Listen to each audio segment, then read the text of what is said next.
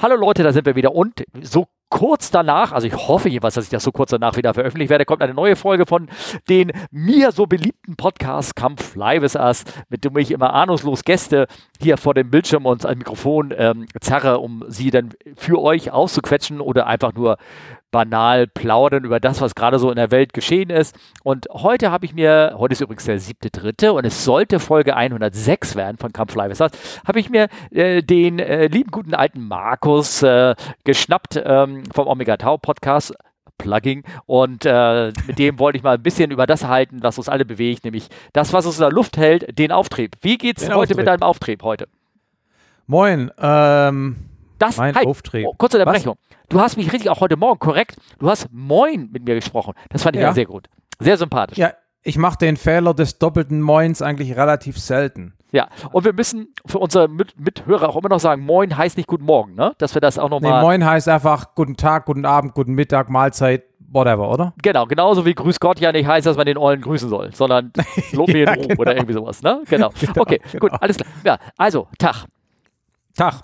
Jo, mhm. Auftrieb. Auftrieb gab es hier heute noch keinen. Ähm, insofern müssen wir das eher theoretisch behandeln oder wie auch immer jetzt hier der, der Witz weitergeht. Auch morgen gibt es keinen Auftrieb. Die letzten beiden Mittwoche bin ich ja immer geflogen, weil das Wetter immer schön war. Habe ich über die Mittagspause ein bisschen geschult. Ja. Aber es wird morgen auch nichts bei Regen und 60 km/h Wind. Also Auftrieb ist nicht diese Woche. So. Ähm, ich war ähm, ähm, äh, ich war auch fliegen, ich war Anfang der Woche fliegen und mhm. ich habe ja schon im anderen Podcast, den, wo du mich so so gnadenlos kritisiert hast, dass ich den, den, also unsere letzte Folge, müsst ihr euch vorstellen, in der letzten Folge kam Harry rein und, ähm, und also ich habe mit Harry, unserem Flugzeugtechniker gesprochen und äh, es gab eine Frage Unterschied zu 787 und A350 mhm. und ähm, ich wusste, dass Harry hatte nur noch 45 Minuten Zeit und dann mhm. fing er an so zu erreden und dann habe ich natürlich als Gentleman ihm praktisch den Ball zugeworfen und habe gesagt, okay. das, das können wir ein andermal besprechen, weil ganz ehrlich, das, ich meine, da musste irgendwann okay, ja, ja. Zum, zum JOB. Aber du hast mir natürlich zu Recht kritisiert, dass ich niemals jemanden unterbrechen soll, wenn er im Podcast redet. Nee, darum ging es mir gar nicht. Du kannst Leute gerne unter, äh, unterbrechen, wenn sie irgendeinen Blödsinn reden, so wie ich zum Beispiel. Ja. Aber wenn jemand halt, anfangen stopp, will über. Mal ganz kurz ausschalten. Nein, warte. Erzähl weiter. Ja, du wolltest wegen der Technik sagen. Ja, ja, ja. genau. Ja. Wenn jemand anfängt, über die technischen Unterschiede, nicht nur so, der eine ist von Boeing, der andere von Airbus, sondern im Detail anfängt, über die Unterschiede von den zwei coolsten Fliegern derzeit zu reden, dann muss man den ausreden lassen. Aber ich verstehe das mit der Zeitconstraint, klar. Ja, klar. Das, äh, das war einfach nicht, äh, war sonst nicht einfach nicht möglich. Da musste halt ja, irgendwie so ein bisschen sein. Äh, du, du hast behauptet, äh, du hättest mich hier jetzt heute mit dazu genommen, dass du mich irgendwie ausquetschen und Fragen stellen kannst. Das machen wir jetzt erstmal andersrum. Ja. Ähm, erzähl mal was was über dein neues Type-Rating? Cessna Caravan.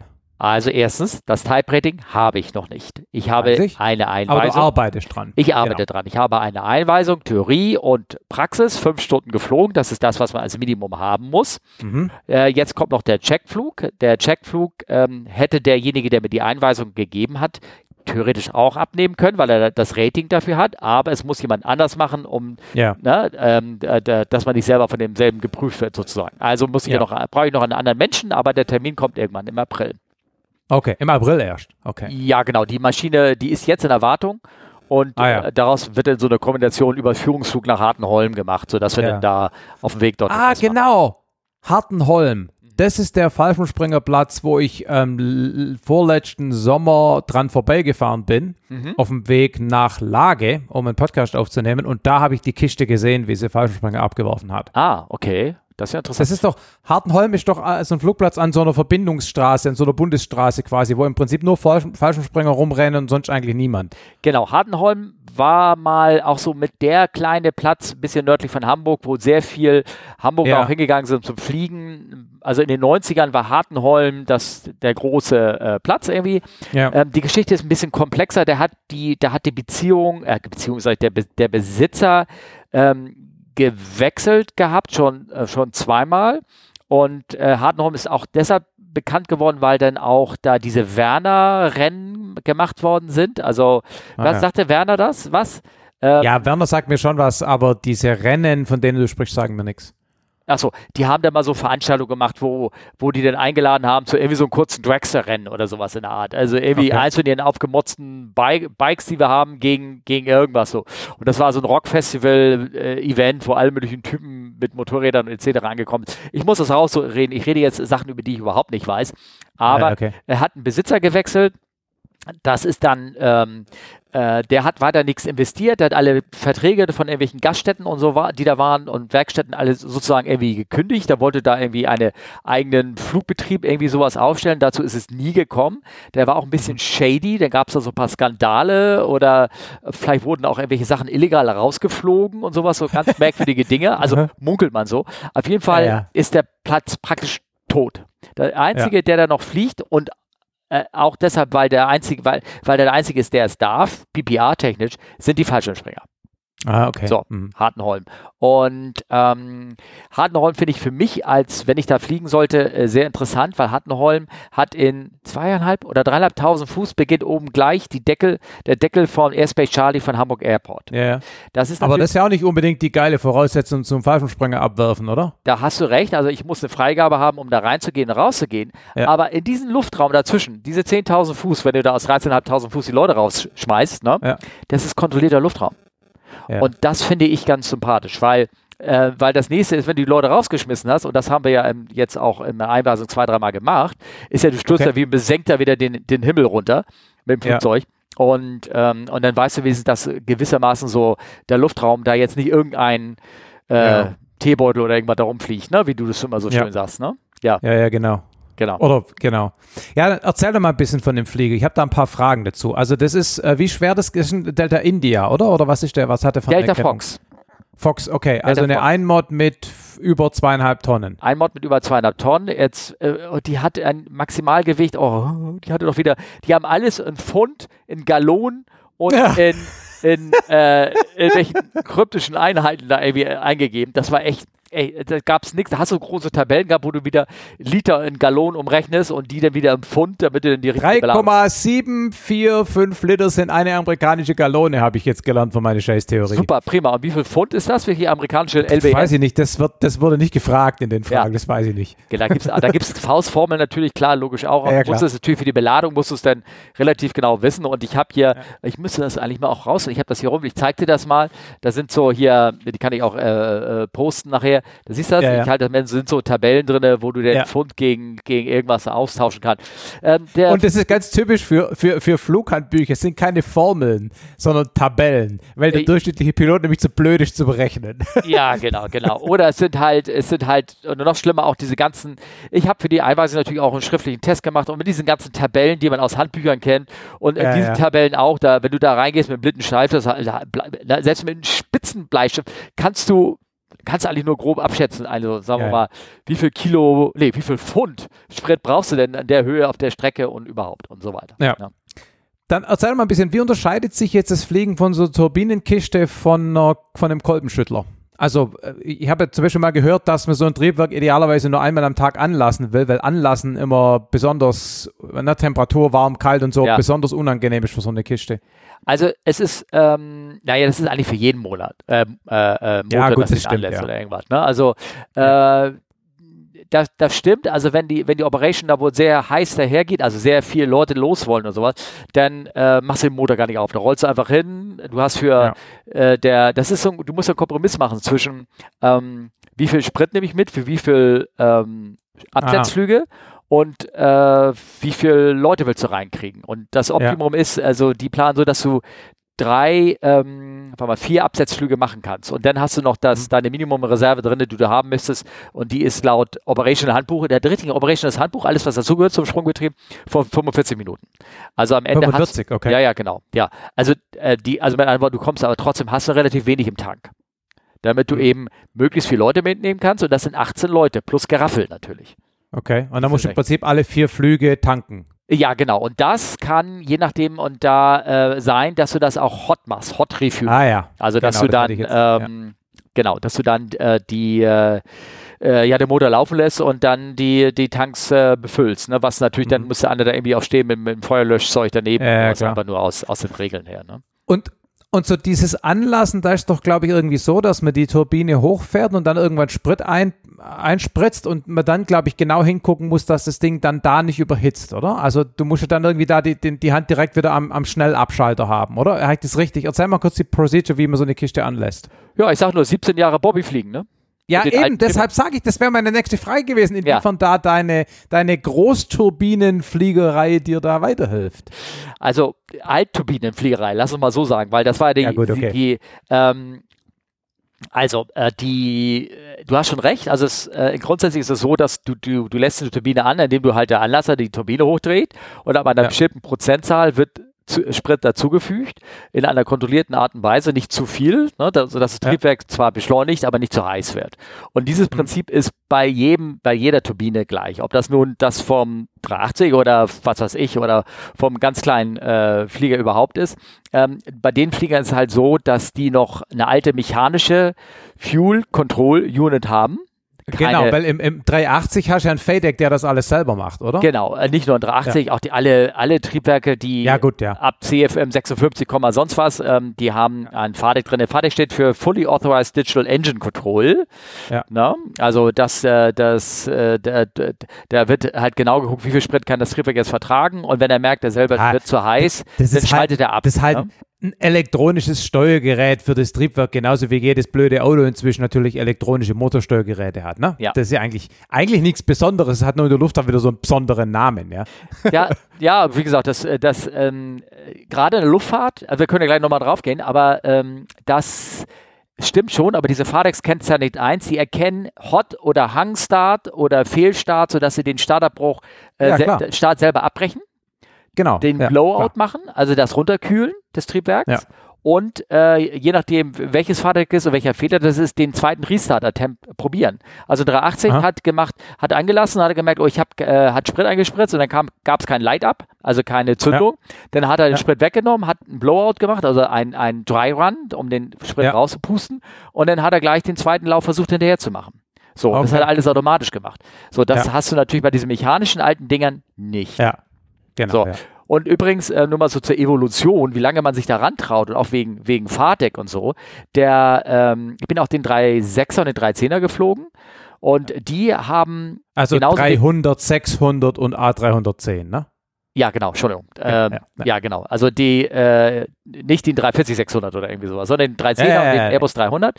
So, und ähm, die waren in der Triebwerksentwicklung Generation schon eine Stufe weiter als das, was ich bei der, der 737 hatte.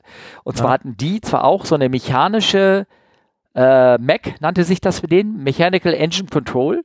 Also das mhm. ist dann ein Gerät mit ganz viel Bells, Whistles und Tubes und, und, und ondulierende Scheiben, die abhängig vom Drehzahl dann ja, ja. analog den Sprit einsprechen. Das sind auch, es sind äh, so, ich weiß nicht, vielleicht kennt einer, das hat irgendwann einer zufällig auf ein altes hydraulisches Schaltgetriebe geguckt beim Auto wenn du das mal aufmachst, da ja. sind ganz viele Kanäle und Ölkanäle drin, ja, ja. die über Öldruck äh, die einzelnen Getriebe reinschwollen, abhängig von Drehmomentanforderungen, Druck und irgendwie sowas. Ne? Ja, der, was auch so ein, was auch so ein geiles, geiles mechanisches Rechnen ist, ist, wenn du in einem Segelflugzeug in einen mechanischen Mixer reinguckst, der quasi deinen, dein Querruder, dein Höhenruder ähm, und deine Wölbklappen ähm, die ja im Prinzip bei manchen Flugzeugen teilweise alle auf die gleichen Flügelhinterklappen Kantenklappen ja. gehen. Mhm. Ähm, also das Höhenruder natürlich nicht, aber das wird dann zur Trimmung und Ausgleich und so weiter.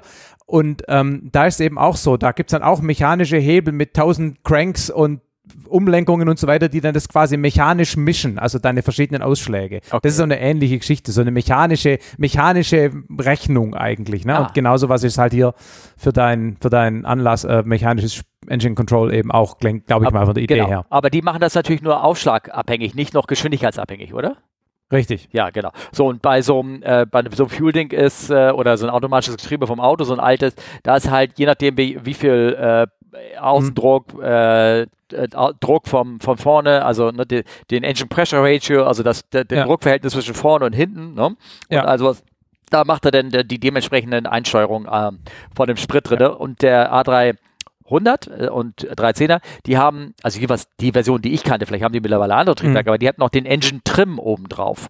Mhm. Und Engine Trim war etwas, was die Mechanik hat machen lassen und dann, aber dann, wenn das stabilisiert ist, noch äh, praktisch dann mit so einem Elektro, also mit der analogen Computersteuereinheit, mhm. dann das Feintuning gemacht hat, dann nochmal den Spritverbrauch verbessert hat und die Einstellung mhm. und dass er nicht übertemperaturt, aber war immer noch rein mechanisches Ding sozusagen.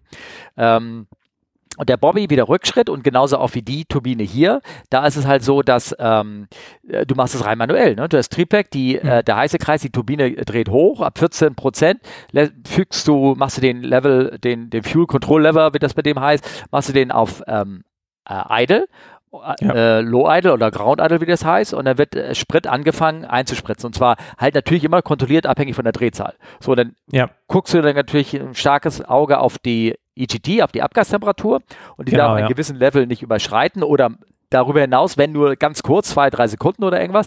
Und wenn das darüber hinaus schießt, dann musst du schnell den, den Startlever wieder auf äh, Startlever, ja. das ist der, war der 737-Ausdruck, also da den Engine-Lever wieder äh, auf Idle machen und das Triebwerk dann ähm, ja, Sprit wegnehmen Ne? Oder du musst auch den Sprit wegnehmen, wenn es nach 10 Sekunden nicht gezündet hat. Mhm, okay, also, ja, ja. Das, äh, aber das funktioniert alles. Und je nachdem, ja, wie hat er, ich habe mich mit meinem Einweiser da unterhalten, sagt er, in unseren Temperaturen, in unseren Breiten, äh, selbst bei 30 Grad oder so, kommst du, hast du immer noch am Ende 50 Grad äh, Luft dahin zu der maximalen Temperatur, mhm. äh, zu dem Triebwerk. Einfach. Okay. Also, weil du kommst okay. da nicht so, so direkt ran. Ähm, und vor allen Dingen, ähm, ich glaube, man kriegt auch irgendwann ein Gefühl dafür, also bei der 737 war das so ein Gefühl dafür, wenn das Ding wirklich schnell hochgeschossen ist, die Temperatur, dann wusstest du schon, ah, okay, hier, ja, da ist ein Hotstar, dann mach ich mal lieber aus. Das war natürlich immer ja. nur im Simulator. Klar. okay, und, und noch eine Frage ähm, zum Thema äh, Triebwerk. In der Luft selber beim Fliegen an sich, ähm, das Ding hat ja sicher einen Verstellprop, gehe ich mal davon aus, ne? Ja. Ähm, äh, fliegt es dann von, vom, vom eigentlichen Fliegerischen her genauso wie äh, jeder Verstellprop Kolbenschüttler oder gibt es da andere Verfahren? Also beispielsweise ein Thema, das wir ja beim äh, Schleppen haben, ist, wenn du den Segelflieger oben rauswirfst ja. und jetzt mit dem Motorflugzeug absteigst, das ist ja so ähnlich wie nach dem Abwürfen von den Jungs da hinten, mhm. Äh, beim Fallschirmspringen, da hast du das Problem, dass du, wenn du den Motor in Leerlauf tust, um dann möglichst schnell abzusteigen, kühlt der Motor zu schnell ab und du kriegst Temperaturprobleme. Also willst du den Motor irgendwie mit Drehzahl laufen lassen, aber dann wirst du halt irgendwie schnell und dann kannst du so schnell absteigen und dann wird der F-Schlepp teuer und so weiter. Ähm, wie ist das bei einer Turbine? Ist das da sorgenfreier? Definitiv sorgenfrei. Du redest vom Schockkühling, ne? wie das so schön ja, genau. heißt, genau. Das ist, das haben die Zylinder. Das, das, du willst sie nicht so rasend schnell runterkühlen, dass sie da irgendwie ja. irgendwelche Probleme rein. Das, das haben die äh, Triebwerke nicht. Ähm, das heißt, du kannst dann wirklich komplett in Leerlauf, ja. Nase runter, was der Widerstand hergibt und abstürzen. Ab da. Was nicht gemacht wird äh, ursprünglich ist, du könntest auch noch die Propellerdrehzahl nach vorne nehmen oder also ah, maximal drehen, dann würdest du noch ein bisschen, bisschen mehr, mehr machen, aber das, das äh, äh, äh, wird nicht gemacht. Ne? Ähm, okay. Äh, wobei müsste ich, müsste ich mal nochmal nach, äh, nachgucken. Dann muss ich auch nochmal so eine richtige hundertprozentige Einweise erfolgte auch noch. Aber das haben wir zumindest jetzt im Training nicht gemacht. Es kann sein, dass wir das im Training einfach mhm. nicht gemacht haben, weil wir sowieso irgendwie fünf Stunden Zeit zusammenkriegen mussten. Ja, Na? So. ja genau. Genau. Ja. Ähm, aber äh, also es gibt, also da, dort standen vier andere Caravans rum und ich glaube, es die oh. drei verschiedene Motoren. Alle. Oh, okay. So, ja. also es gab, Aber das sind alles so PT6A-Dinger, oder? Ja, der eine hatte, glaube ich, lass mich lügen, eine Allison-Turbine oder irgendwie sowas drin. Ja. Und äh, also diese PT6-Turbine, die, ähm, die dran ist, die kennzeichnet sich ja dadurch aus, dass das ein, äh, ne, ich weiß nicht, wie der richtige Begriff ist, ein Freiläufer ist. Und mhm. zwar, ähm, du hast einmal den, den Turbinenteil, den heißen Teil, der äh, praktisch für die, den eigentlichen Verbrennungskreis zusätzlich, die, zusätzlich ist, also den, du hast den Verdichter und hinten dran den, die Turbine, die den Verdichter antreibt. Mhm. Und dann ist ein Cut in der Welle. Ja. Und dann kommt eine weitere Turbine und die treibt den Propeller an. Genau, also es gibt quasi nur über Luftströmung eine Verbindung an den Propeller, wenn man so will, und nicht über eine mechanische Welle. Richtig, genau, genau. Und das hat nicht jedes Triebwerk so. Also die, ähm, äh, diese, ich weiß nicht, ob es jetzt Allison war, aber die eine Maschine, die hat er immer die, die FINA genannt. Die, mhm. ich, ich habe mich, ich habe in die Delta Flip geflogen und das andere war die Delta FINA und die hat eine andere Turbine und die hat eine, eine feste Turbine drin. Da gibt es also nicht mhm. diese getrennten, getrennten Welle. Das hat Vor- und Nachteile. Ne? Ähm, der Vorteil zum Beispiel von so einer getrennten Welle ist, die, die musst du ein bisschen andersrum aufbauen. Äh, die, da ist der heiße Teil hinten und der, der kalte Teil vorne sozusagen. Mhm. Ähm, weil du dann einfach weniger Gewicht hast. Die Turbinen sind le meistens leichter, weil du keine, mhm. ähm, keine Getriebe oder irgendwas in der Art brauchst, sondern mhm. ach, du müsstest eigentlich schon Getriebe haben. Doch, die hat garantiert ein Getriebe, aber du hast, ähm, du, du kannst das Ganze leichter aufbauen. und weil du keine äh, so durchgehende Kraftwelle brauchst, die beides Ja, ja. irgendwie verknüpft. Ähm, hinten, die, die Luft wird äh, bei dieser Turbine wird sie geht, wird einmal am Triebwerk vorbeigeleitet und ähm, wird dann tritt sozusagen von hinten ein in Ah, die Turbine okay. äh, kompressiert und Aha. nach vorne wird die Luft weitergeschubst sozusagen in, entgegen der Fahrtrichtung. Dort trifft Mhm. sie dann auf die Turbine des Propellers, die direkt dran flanscht und dann wird vorne der Propeller eingetrieben. Das heißt, Ja, okay. theoretisch kannst du ähm, beim Anlassen, ist es nicht empfehlenswert, aber du könntest beim Anlassen die, die ähm, Propeller festhalten. Mhm. Ne? Ja, weil, wenn du noch weil, nicht genügend Drehzahl hast, also solange Genau. die, die, die Verbindung da noch wenig genug kompressibel und so, genau. Ja, du, Ja. Könnt, ja, du könntest das wirklich machen. Du könntest das festhalten und die Turbine hochlaufen und da würde äh, bis, bis auf Nenndrehzahl und das Ding hat einfach wenig Drehmoment. Das, äh, wenn, Mhm. ne, weil da streit, pfeift die Luft durch. Deswegen fängt das Ding auch ganz langsam an zu Mhm. drehen und so. Mhm. Ähm, würde natürlich am Ende die Triebwerk kaputt machen, weil keine Kühlung durch das Rotation, Ja. die Rotation vorhanden ist. Das Ding würde sich dann irgendwann zerlegen. Aber es gibt tatsächlich, ähm, deswegen gibt es gibt solche Art Turbinen, wo die richtig eine Propellerbremse haben und den Propeller anhalten können und die Turbine läuft trotzdem. Das sind aber dann Ah, wieder ja. größere Triebwerke und sowas. Also Okay. wenn ihr mal, ja, Hat das jetzt noch was mit dem Absteigen und Überhitzen zu tun? Oder, äh, nein, nein, du willst also, immer noch auf deinen Überhitzen. Ich wollte einfach nur die, den Okay, Aufbau okay, der okay. Turbine. Alles klar. Nein, nein, das Ja, hat damit nichts, das hat damit nichts zu tun. Die Turbinen sind einfach, das ist, ähm, das ist ja ein ganz anderer Aufbau, ganz anderer Stahl und äh, die Abgastemperatur, du gehst runter auf Idle, denn die wird sowieso abgekühlt. Du hast keinen Zylinderkopf oder irgendwas, was da Ja, abkühlen ja, kann. ja. Da gibt es keine, keine direkten Kühlrippen, keine Strukturen, die das runterkühlen. Das Einzige, was, was die Maschine kühlt, ist, ist, ist Öl und das geht durch den Kühler Ja. durch und dementsprechend kannst du es dann dadurch steuern. Das heißt, ist es, ist es arg vermessen zu behaupten, dass es einfacher ist, eine Turbine zu fliegen als ein Kolbenschüttler? Äh, ich finde ja, aber du musst diese Temperatur-Anlassproblematik musst du dir schon Mhm. Ja, bewusst sein. Ne? Ja, Und, okay. Ähm, ähm, weil, also, es kommt doch, ich sag mal so, die berühmte Handwort Erian kommt drauf an. Weil bei den. Kolbenmotoren kannst, kannst du ja auch, kannst du welche haben, also hier diese, diese ähm, ganz normalen, ohne Verstellprop ähm, Ja. äh, Kolbenmotoren, die, da schiebst du den Gashebel nach vorne die, und die fliegen los. So wie die meisten Cessnas und irgendwas. Interessanter wird es auch bei den Kolbenmotoren, wenn die anfangen, Verstellprop zu haben. Oder Ja. wenn sie dann noch anhaben, anfangen haben, ähm, neben Verstellprop äh, Turbolader, wo du Ja. sie überboosten kannst. Sozusagen. Mhm. Gibt's Ah, ja auch. Mhm. Also, Mhm. ich bin mal so eine Arrow geflogen, eine Piper Arrow von, keine Ahnung, wie alt, ne? Die hatte Ja. kein Wastegate an dem Turbolader dran. Das Kein heißt, die Wastegate, also ein, ein, wo überschüssiger Ladedruck an der Seite rausgepfiffen wird. Ah ja, okay. Das nennt sich Wastegate. Und ähm, äh, wenn du, bei, bei der konntest du bis zum Manifold Pressure von, ich glaube, du musstest irgendwie zum Takeoff auf 40 Inch, Inch, mal wieder, Okay. da haben wir es, Ja, ja, 40 gut. Inch oder irgendwie sowas gehen und in 400 Fuß dann zurückgehen auf 36 Inch oder irgendwas, weil Mhm. das nur für Takeoff Power und dann äh, Klein Power ist. Und die Gut, konntest du überboosten. Wenn du da reingehauen hast, dann ging die auf 42, 43 Inch und dann hat er irgendwann, würdest du den Motor kaputt machen. Also ich sage nicht, dass jeder Kolbenmotor ähm, äh, unterschiedliche Schwierigkeiten ist. Ganz kurz, jetzt Ja. komme ich zu meiner Turbine zurück und das kannst du bei der Turbine auch. Du kannst Ah ja, okay. über, über torken, dann sozusagen. Okay. Ne? In, indem du zu viel Leistung. Leistung einfach machst. Ja, genau, okay. Ja. Na, du gibst zu viel Leistung. Die hat eine maximal Takeoff-Torque zweit- Ja. 2860, nee, 2380 Lips per Pfund per was Irgendwas. ich. Ja, ja, Hauptsache die Zahl stimmt. Ja, die Ja. Einheit ist ja egal. Genau, genau, irgendwas, ne? Also irgendwas mit äh, äh, knapp eine 2,4 habe ich mir gemerkt, sozusagen, ne? Ja. Kannst du dir maximal Torque drauf geben.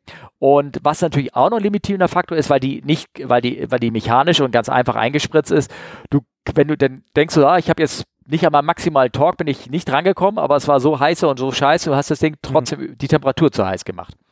Das Also- heißt, beim Start schiebst du den Hebel nicht auf Vollgas an Nein. Anschlag vorne, sondern Nein. du schiebst ihn so weit vor, bis du bei deinem Max Torque ankommst. Ja, genau. Max Torque kommt. Oder bei der maximalen Temperatur, was aber Oder Max. Temperatur. Ja. Ja. gut, okay. Aber ja, auch das, äh, wie gesagt, das ist Jet, Jetfliegerei. Das, das kenne ich Ja. von dem Jetflieger. Also das haben allerdings bei uns haben natürlich die Autosrottel das äh, gemacht. Ja, ja, Äh, genau. Ja. Außer, außer die war kaputt bei der 3.7 ne, und dann hast du das Ding manuell gesetzt, aber das ging. Ne? ja, okay. Ha, du hast ja auch ein bisschen Zeit dafür. Aber nochmal, das, je nach Motor kann das dir auch beim Kolbenmotor passieren. Also da hast du Ja. auch äh, Dinger und die sind dann wesentlich zickiger. Da hast du, also grundsätzlich deswegen meine ich, eine, eine Turbine ist einfacher. Beim Ja, Kolbenmotor okay. kannst du ja noch möglicherweise hast du noch äh, ähm, Gemisch. Äh, Gemisch, aber das Gemisch. Ja, das ist bei heißen Sommern Density hohe Density kann sein, dass du für den Start noch schon leaden musst, weil du sonst das Ja. Gemisch zu reich hast, dann kriegst du nicht die optimale Leistung raus. Ne? Ja, ja. Und dann, ähm, was du auch noch hast bei den Dingern, ist Kauflaps bei großen Motoren, großen Kolbenmotoren. Mhm. Da hast du noch diese Kühlklappen, die du zum Takeoff schließen, aber zum Sinkflug dann sinken musst und auf die Zylindertemperatur gucken Ja, ja, musst. und Carburetor Heat und der ganze Kram. Ne? Ja. Das, das, ne? So, und die Allison, äh, nicht die Allison, Entschuldigung, diese, diese Turbine, weil sie, weil sie folgendes hat, weil sie ja die Luft geht ja, wird ja von hinten nach vorne Ja. eingesaugt in die Turbine, muss der Luftstrom einmal so rumgehen, sozusagen. Ja. er geht nicht von vorne rein, sondern er geht einmal um die Ecke rum.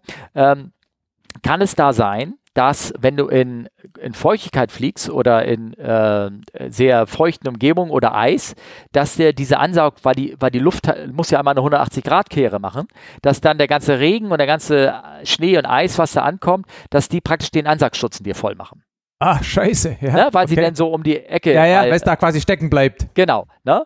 Ähm, deswegen hast, musst du bei, bei, bei Flug äh, in gewissen äh, Umgebungstemperaturen, also Feuchtigkeit, Visual Moisture und irgendwas unter 5 Grad, Ja. siehst du so einen Separator, so einen großen Hebel und den machst du dann zu und dann nimmst du dir ein bisschen Leistung weg, aber dann wird die Luft an der Seite eingesaugt und hat nicht mehr dieses, dieses Problem. Ah.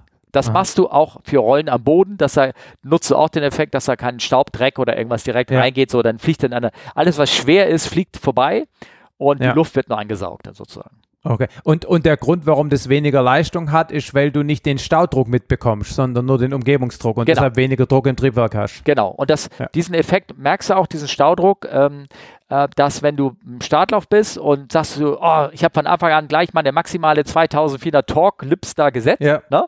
Und dann Ja. guckst du bei 100 Knoten nochmal hin und sagst du, scheiße, Overboost, weil der, das Ah, hat dir ja, in dem ja. Moment mehr Leistung gegeben. Ja? Ja. Ja. Ja, interessant. Das, Okay. Und ähm, äh, ja, klar, man muss sich dran gewöhnen, aber kannst du auch, man gewöhnt sich da irgendwie dran. Ne? ja, ja, gut, klar. Ja, ne? Das, das merke ich ja auch gerade bei, bei meiner Lappel-Ausbildung da. Das dauert so ein bisschen, bis man so diese ganzen Zahlen und auch welche wann relevant sind, so ein bisschen im Gespür hat. Und dann fängt es an, irgendwann so ein bisschen automatisch zu funktionieren. Das dauert halt ein paar genau. Flugstunden. Ne? Ähm, wir müssen vielleicht noch für die Hörer, vielleicht der überhaupt keine Ahnung hat, Staudruck, was das bedeutet, so ein Der hat schon lange abgeschaltet. Ja, ja, ja, genau. Also so, so, so ein Jettriebwerk, ne? Das, das kann man ja, da kann man, ähm, das glaube das Schwierigste, was man machen kann, ist die, die Leistung eines Jettriebwerks ausrechnen. Okay. Das ist eine furchtbar komplizierte Folge. Bei, bei der, bei der, beim, beim Propellertriebwerk ähm, oder beim Automotor machst du einfach einen Leistungsmesser, Generator oder irgendwas da vorne dran und dann misst du dann, wie viel PS sozusagen gerade deine Turbine oder dein, Mhm. dein, äh, dein, was immer da äh, du an der Welle kleben hast, Automotor oder was immer, Elektromotor, irgendwas, wie viel Leistung das gibt. Beim, beim Jettriebwerk hast du das Problem, dass ähm, es hat gewissen Standschub, den kann man sich dann irgendwie ausrechnen, aber dadurch, wenn das Triebwerk erstmal in der Luft ist und sich durch die Luft bewegt, nimmt es ja zusätzlich zu der Luft, die es vorne aufsaugt oder einsaugt, kommt ja noch der Staudruck von der Geschwindigkeit noch Ja. dazu. Und der trägt noch Leistung mit dazu bei. Das heißt, diese, Ja. diese Leistung verändert sich über die, ähm, über die Höhe. Sie wird ähm, äh, teilweise stärker, je nachdem, wie der Aufbau eines Triebwerks ist und sowas. Während ein Kolbentriebwerk liefert immer, solange es den Ladedruck, also die Turbolader oder irgendwas halten kann, also die Luft nicht zu sehr dünn wird, sowas, liefert immer die gleiche Leistung. Ein Jettriebwerk kann weise, kann weise seine Leistung steigern dadurch. Ne? Aber, aber, aber, okay, aber beim, beim Kolbentrieb, beim Propellerantrieb wird ja mit der Höhe irgendwann mal zwangsläufig der Wirkungsgrad des Proze Pro Pro Propellers schlechter, oder? Weil die Luft dünner wird. Ja, Damit, aber die Leistung, Wenn der Mo die, die Leistung vom Motor bleibt die gleiche, aber ähm, ob da gleich viel beim Propeller letztendlich als Vortrieb ankommt, weiß ich gar nicht. Nee. Habe ich noch nie. Natürlich, das nimmt ab. Also das gesamte Genau, ne? Effizienz des Systems nimmt ab und auch beim Jettriebwerk irgendwann, der, der hat nicht seine volle Leistung, wenn er eine Flugfläche 450 darum knattert. Das, das, das ja, geht genau. Ne? genau. Aber, ähm, aber so generell bleibt die Leistung relativ bis zu einer gewissen Höhe bleibt die konstant, solange der Motor Ja. diese Leistung liefern kann. Natürlich, die Luft wird Ja. dünner, die, dann wird der Propellerprofil ist nicht mehr optimiert. Äh, du, deswegen hast du ja einen Verstellprop. Das Ja. hat die Turbine auch, ne? um jetzt nochmal einen oben drauf zu setzen. Die Turbine, Ja. die, die hat natürlich auch noch einen Verstellprop. Ähm, und ähm, die, die kannst du aber dadurch, dass das Getriebe ist, hältst du die, die Drehzahl relativ niedrig auf äh, 1900 Umdrehungen für einen Takeoff. Und kurz nach dem Start machst du dann auch die Propellerdrehzahl runter. Der Torque Ja. bleibt gleich, ne? Also Ja. die Leistung, Ja, ja, genau. die, ne? die Leistung die am Propeller, nimmst die Drehzahl runter, ändert sich ein bisschen was an der Effizienz. Ne? Also der Flieger steigt nicht mehr so super schnell, aber er ist auch deutlich leiser. Und das ist gerade, wenn Genau, du. darum geht's, ja, ne? Ja, und darum geht es, ja. Genau, genau. So. Und ähm, so, und dann hast du äh, und wir haben so ein bisschen über die anderen Motoren auch geredet, also jetzt über diese Alice-Motor, wo das äh, Triebwerk direkt mit verbunden, wo die Propelle und Turbine alles auf einer ja, Welle sitzt. Zum Beispiel äh, da beim Anlassen, die brauchen unheimlich viel Power zum Anlassen. Ja, weil der Propeller mitgedreht wird direkt. Genau, der wird der Propeller mitdrängeln, der Anlassvorgang geht alles schneller, äh, langsamer, das dauert alles ein bisschen länger, bis die Turbine hochgelaufen ist und äh, ich weiß jetzt nicht, nicht, wie da die Gefahr ist von Hotstart oder sowas, die wird aber ähnlich sein. Auf jeden Fall wird da das Problem sein, dass wenn du unter 5 Grad Celsius sozusagen, sagt man, schafft die Batterie nicht mehr das Ding, also brauchst du External Power bei ah. ja? ja. Und deswegen siehst du vielleicht auch gerne mal bei älteren Flugzeugen, älteren Turbinenfliegern, wenn die irgendwo, also so, gerade so Passagierflieger oder irgendwas, diese, diese alte Dinger dran haben, so alte Turboprops, dass sie gerne mal eine externe Power brauchen zum Anlassen. Ja. Na? Wir, wir heizen unsere Kolbenschüttler bei den Temperaturen einfach vor. Ja, ja, das ist auch eine gute, äh, gute äh, Maßnahme. So ja, und ähm, so, und eine Sache, die es auch hat, dadurch, dass dieses, ähm, dass er diese Freilauftturbine hat, er hat Latenz beim Anlassen. Also, äh, pardon, nicht beim Anlassen, sondern beim Gas geben. Ja, also, genau, weil es nämlich dauert, bis der Propeller dann quasi da, wie so, wie, das ist im Prinzip ja so ähnlich wie bei so einem Retarder, ja, bei so einem Öl, über, also ne, Retarder sagt dir was? Ja, oder? so ein Öl, Ölwandler, so die alten Hydraulik. Ölwandler, ja. genau, Öl und, und Öl und Wandlerbremse, ne, wo ja. man dann über die Verstellung der Anstellwinkel der Schaufeln im Prinzip die, die Kopplung zwischen den beiden Lamellenrädern quasi steuern kann. Und, und und so ist bei dem Ding ja auch. Ne? Im Prinzip, vor allem bei langsamen Drehzahlen, ist ja die Luft noch nicht so dicht, äh, nicht so komprimiert da drin und dann wird es relativ langsam hinterher drehen. Ja? Genau, genau. also du schiebst Gas rein, so denkst ja. du so, das ist doch eine gute Leistung und die Temperatur ja. geht hoch und der Propeller so, äh, und, dann, und dann rauscht war natürlich auch dann ganz kurz das Drehmoment sehr hoch wird durch diese, wie du gesagt, Wandler, ne? bis, die, ja. bis die Luftströme sich sozusagen angeglichen haben. Und dann geht er, dreht er hoch und dann oh, musst du aufpassen, dass du nicht gleich da am Anfang überbrust. Das ist am Anfang musst du halt, ähm, du kannst den Hebel wirklich nicht nach vorne legen. Da denkst du so, oder du schiebst rein, geht nicht, geht nicht, geht nicht, schiebst noch weiter rein. Auf einmal ist das Ding schnapp da. Ne? Ja. Und dann, ja. dann geht es. Aber zweimal, dreimal, dann hast du es dann auch begriffen. Ne? Ja. Da ist mir ja so das Problem beim Takeoff gar nicht mehr so, wenn du dann Go-Around machst. Dass er dann, ja. weil du dann so, oh, Go-Around, ich, ich will weg von der Elite, ja, dass ja, du da auch nicht zu schnell reinschiebst, ne? dass du da das Ding langsam machst. Ne? Ja, ja, ja. Das ist so die ganzen feinen Turbinen-Highlights, die da, die, die, äh, ähm, die, ähm, was hat er gesagt? Wir haben noch über die andere uns unterhalten, zum Beispiel ist diese, ich, ich nenne die jetzt mal Allison, ich weiß nicht, ob das die Turbine ist, am Boden war die sehr laut weil du, ähm, weil der hat vorne seinen Einlass und da geht auch direkt der Propeller ähm, äh, darüber, ah, über den Einlass. Ja. Und dadurch am Boden und durch den Schall, der da überall reflektiert vom Boden, ist die Kiste am Boden sehr laut äh, weil es dann zu äh, Interferenzen und Schwingungen beim ja, Einlauf ja, ja. gibt, ne? weil die Turbine ist ja gleich dahinter oder der Kompressor besser gesagt. Die Kiste ist am, am Boden laut, aber sobald die in der Luft geht, wird sie schlagartig leise, also Umgehungsrhythmus, mhm. weil das ganz anderen Airflow drin hat und die Drehzahl und ne, die ansteigende Luft dann oder anströmende Luft dann nicht so viel Geräusche macht. Die ist am Boden sehr laut, im Gegensatz zu der, zu der anderen äh, Turbine, sozusagen zu dieser PD6. Ne? Okay, interessant. Eine Frage habe ich noch. Ähm, Du hast auch, ihr habt doch schon Leute abgesetzt, oder? Ich war zweimal als Zuschauer dabei und habe Leute ah, ja, okay. abgesetzt. Ja. Okay.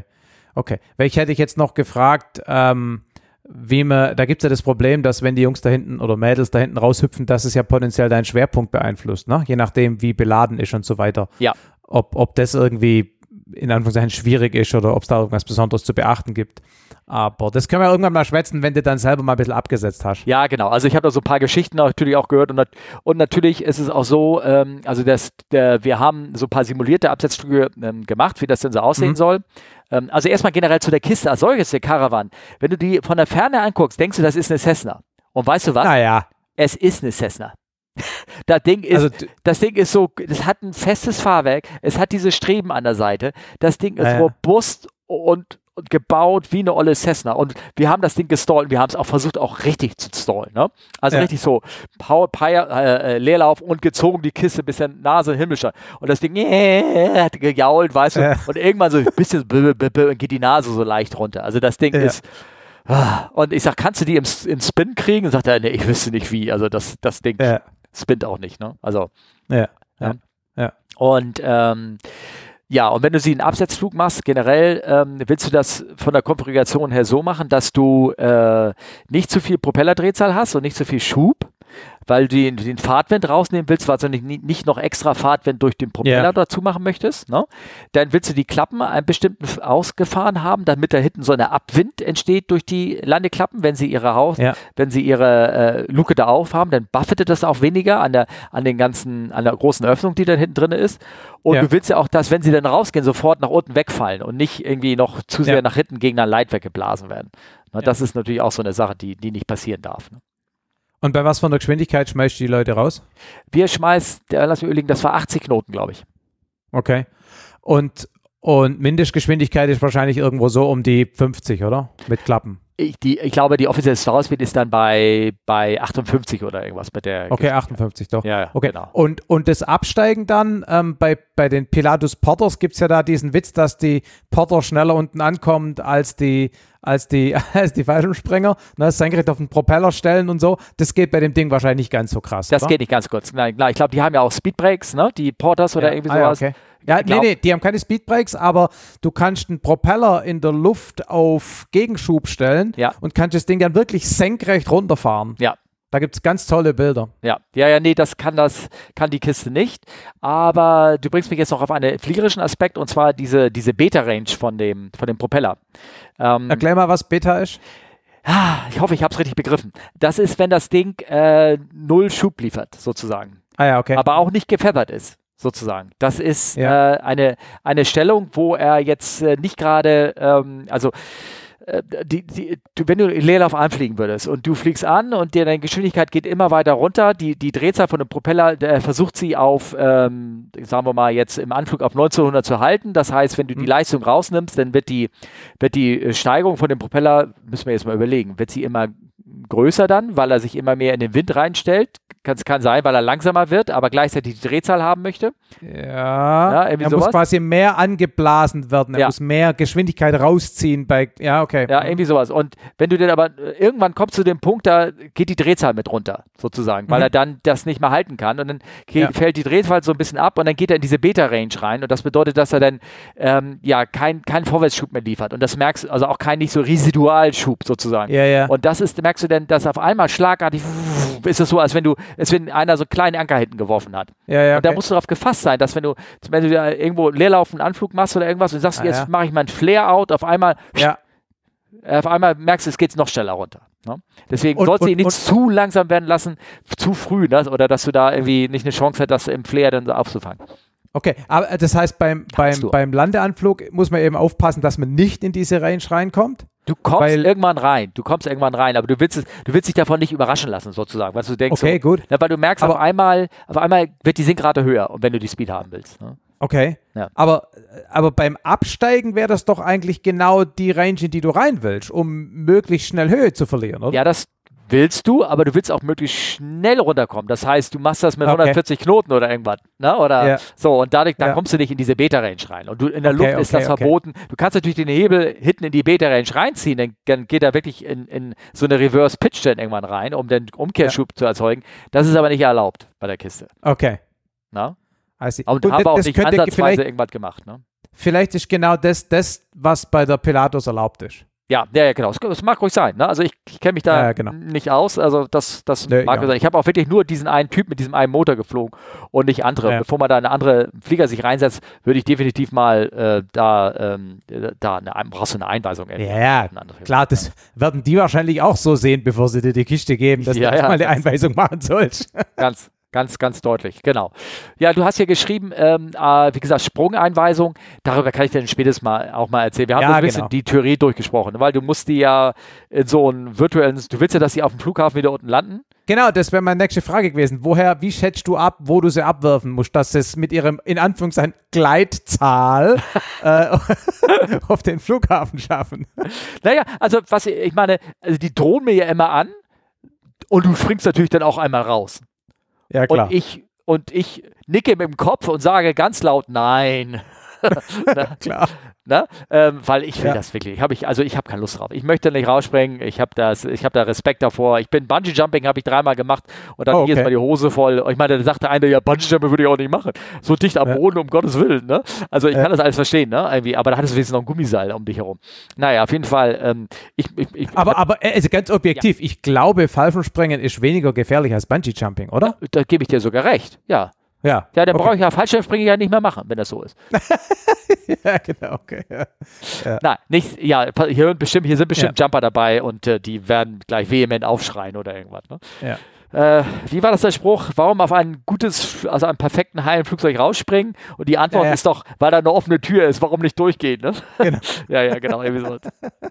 ähm, ja. Äh, also auf jeden Fall, äh, ja, wir haben so kleine, wir haben die Theorie besprochen. Das, wie gesagt, können wir noch mal ein bisschen genauer darauf eingehen, aber grob ist es, ähm, die, die fliegen auch richtiges Pattern ab und da haben diese, also wenn, wenn die den, wenn die das Tuch draußen haben, den Teebeutel, und ähm, die haben eine gewisse Abdrift und wenn sie fallen, haben sie eine gewisse Abdrift. Das bedeutet nur, dass du, ob du 0,1 und 0,2 Meilen links oder rechts versetzt vom Flughafen entlang der Anflugroutlinie und wie viele Meilen vorher fängst du an, die rauszuschmeißen, sodass sie auf diesem ja. Jump-Run eine Chance haben, ihren Platz zu treffen.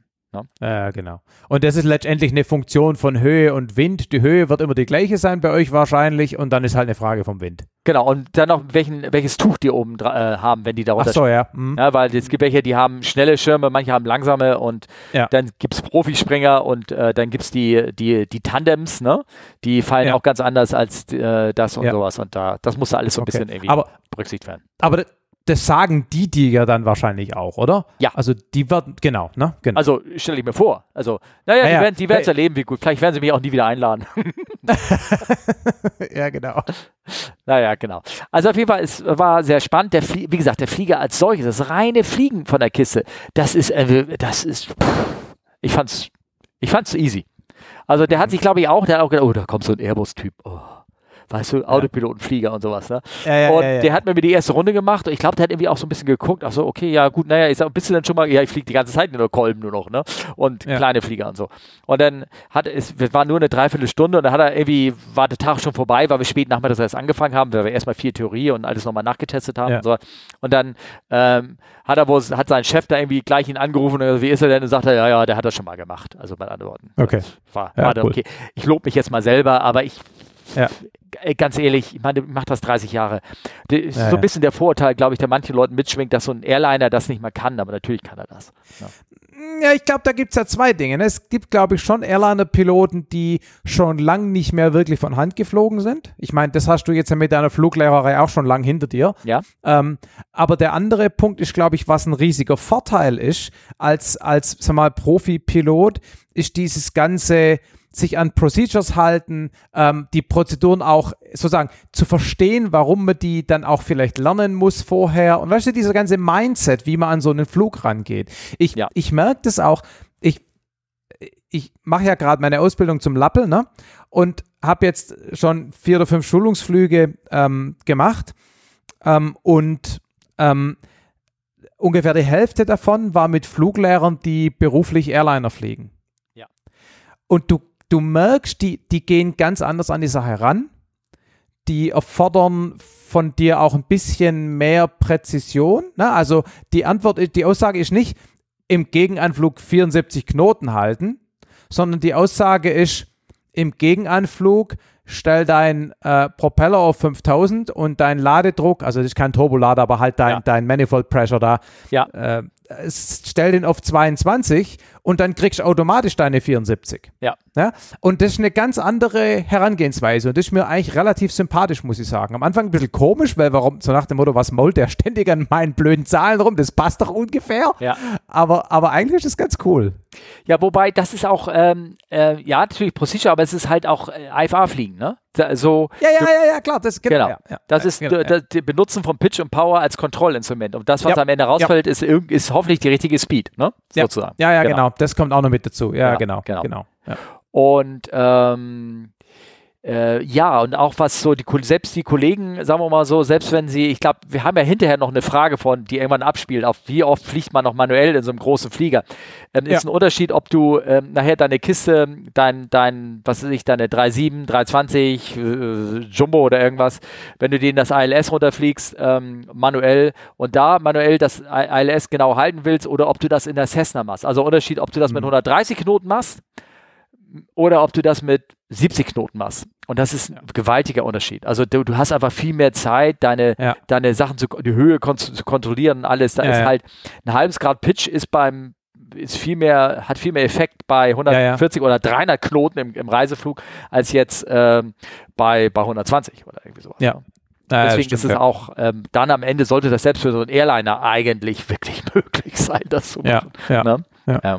Naja, klar. Und auch das ist eine Sache von Gewöhnung. Irgendwie sowas. Ja. Ja. Naja. Okay. Ja, und den Rest cool. erzähle ich später, ne? Irgendwann mal. Äh, genau, machen wir so. Genau. Hast du das Selfie gemacht, was du mir da gerade gezeigt hast, hier in den Shownotes? I wish. Ihr müsst vorstellen, Olli, nee. hat, äh, Olli, Entschuldigung, oh, Markus hat mir ein schönes äh, äh, Selfie gepostet. Das berühmteste Selfie letzter Woche war das oder vorletzter Woche? Ja, nee, vorletzte länger. Woche oder so. Letzter Monat. Aber also nicht, ja. nicht von mir, ne? Ja, ja, ja, ja, ja, genau. ja, Wobei, ich meine, ist ja auch im Prinzip so eine Art Segelflieger mit Hilfsmotor, ne? Ja, genau. Also so also, weit weg ist gar nicht. Ihr seht das ja, wenn ihr einen richtigen Podcast-Player habt, seht ihr das jetzt auf euren Bildschirm sozusagen. Und zwar, was sehen wir da? Wir sehen da diesen berühmten chinesischen Agrarbeobachtungssatelliten, oder wie nennen wir das? genau. Der, der also relativ viel Solarzellen dran hat, wo, für, wo man fragt, wofür, was braucht er alles an Strom. Ne? Ja.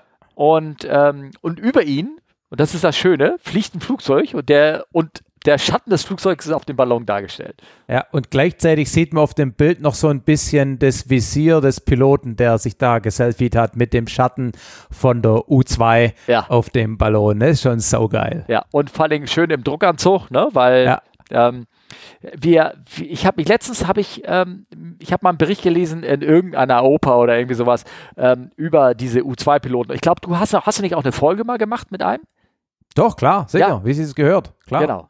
Und, ähm, und da war das doch, ne? dass sie sich in diesen Raumanzug erstmal reinsetzen für zwei Stunden und rein Sauerstoff atmen, um den Stickstoff Genau, damit sie ihr, ne? ihr, ihr, ihr, was kriegen sie aus dem Blut raus? Stickstoff. Ähm, Stickstoff, genau, damit sie keine Höhenkrankheit kriegen. Ne? Ja, aber Weil nur, die, falls sie dekompressieren. Ne? ja, ja, ja. Na, natürlich, wo, ja. klar, genau. Also der Anzug wird ja auch nur inflated, wenn, wenn die Cockpit Pressurization irgendwie stirbt, ne? Ach so, der hat den nicht. Also das kann er sich gar nicht bewegen in dem Ding. Der ne? kann sich fast nicht mehr bewegen, ja. genau. Also meines, das Cockpit ist meines Wissens schon gepressurized. Das ja. ist quasi nur ein Backup. Okay. Genau. Ähm, naja. Schon eine geile Kiste. Ich war ja mal, ähm, als ich bei Sophia mitgeflogen bin, da, ne, ähm, 2015, da waren wir ja in Palmdale. Und da sind unter anderem auch die zwei ER2 von der NASA stationiert. Das sind ja im Prinzip diese ER steht für Earth Reconnaissance, sind ja im Prinzip diese zivil umgerüsteten U2. Und da wir mal äh, früh morgens eine starten sehen. Und das ist schon so geil. Ne? Das Ding rollt da halt raus an, auf die Bahn mit seinen, glaube ich, um die 30 Meter Spannweite, ja. Also das sieht aus wie ein Segelflugzeug. Die Flügel hängen runter, ja, wie in so einem offenen Klasseflieger.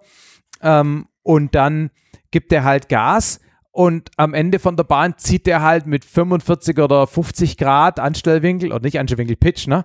Ähm, ja. Zieht er halt hoch und, und schießt weg wie so eine angestochene Rakete mit, mit, und dann halt mit diesen 30 Meter Flügel, ja. Ich meine, ja. von so einem Starfighter kennt man das ja, oder von so einer F-16. Aber ja. so die Kombination aus so einem Segelflugzeug, Flügel und dann aber so 45 Grad nach oben, das ist schon, das ist schon so geil. Also das war schon echt geil. Genau, ähm, ich habe, wie gesagt, ich hatte, wir schweifen jetzt ab, aber dafür ist der Podcast ja da, ähm, dass wir, ähm, dass der Bericht, der gelesen hat, der hat irgendwie ein Idle Fuel Flow von äh, das Triebwerk am Boden, idle, ne? Ähm, ja. von 700, 800 Pfund die Stunde, ich rede mal wieder von Pfund, ne? die Stunde ja. äh, gehabt und ähm, der setzt ja dann Takeoff Power und dieses Takeoff Power behält das Ding, bis es oben angekommen ist. Und nachher hat er, oder maximale Kleibleistung, die er da hat, und die hält er ja auch, um überhaupt in der Luft zu bleiben.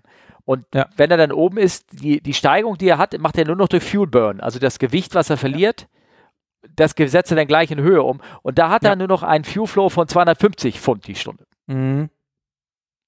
Na, also ja, dies, auch wieder in diese Leistungsformel mit eingehen, ne, was, ich, ja, was ich erzählt habe. Ne? Die, die, sind ja auch oben bei der U2 ständig in der Coffin Corner unterwegs. Ne?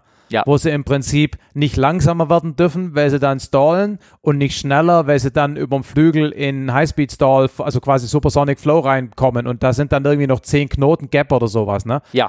Ähm, Und inzwischen, die haben natürlich einen Autopilot, äh, der, der ihnen da die Fahrt hält, aber wenn der ausfällt, dann musst du ganz schön schnell, ganz schön aktiv werden und deine Fahrt halten, ne? weil sonst ist ganz schnell gar nicht mehr witzig. Ja, ja, genau.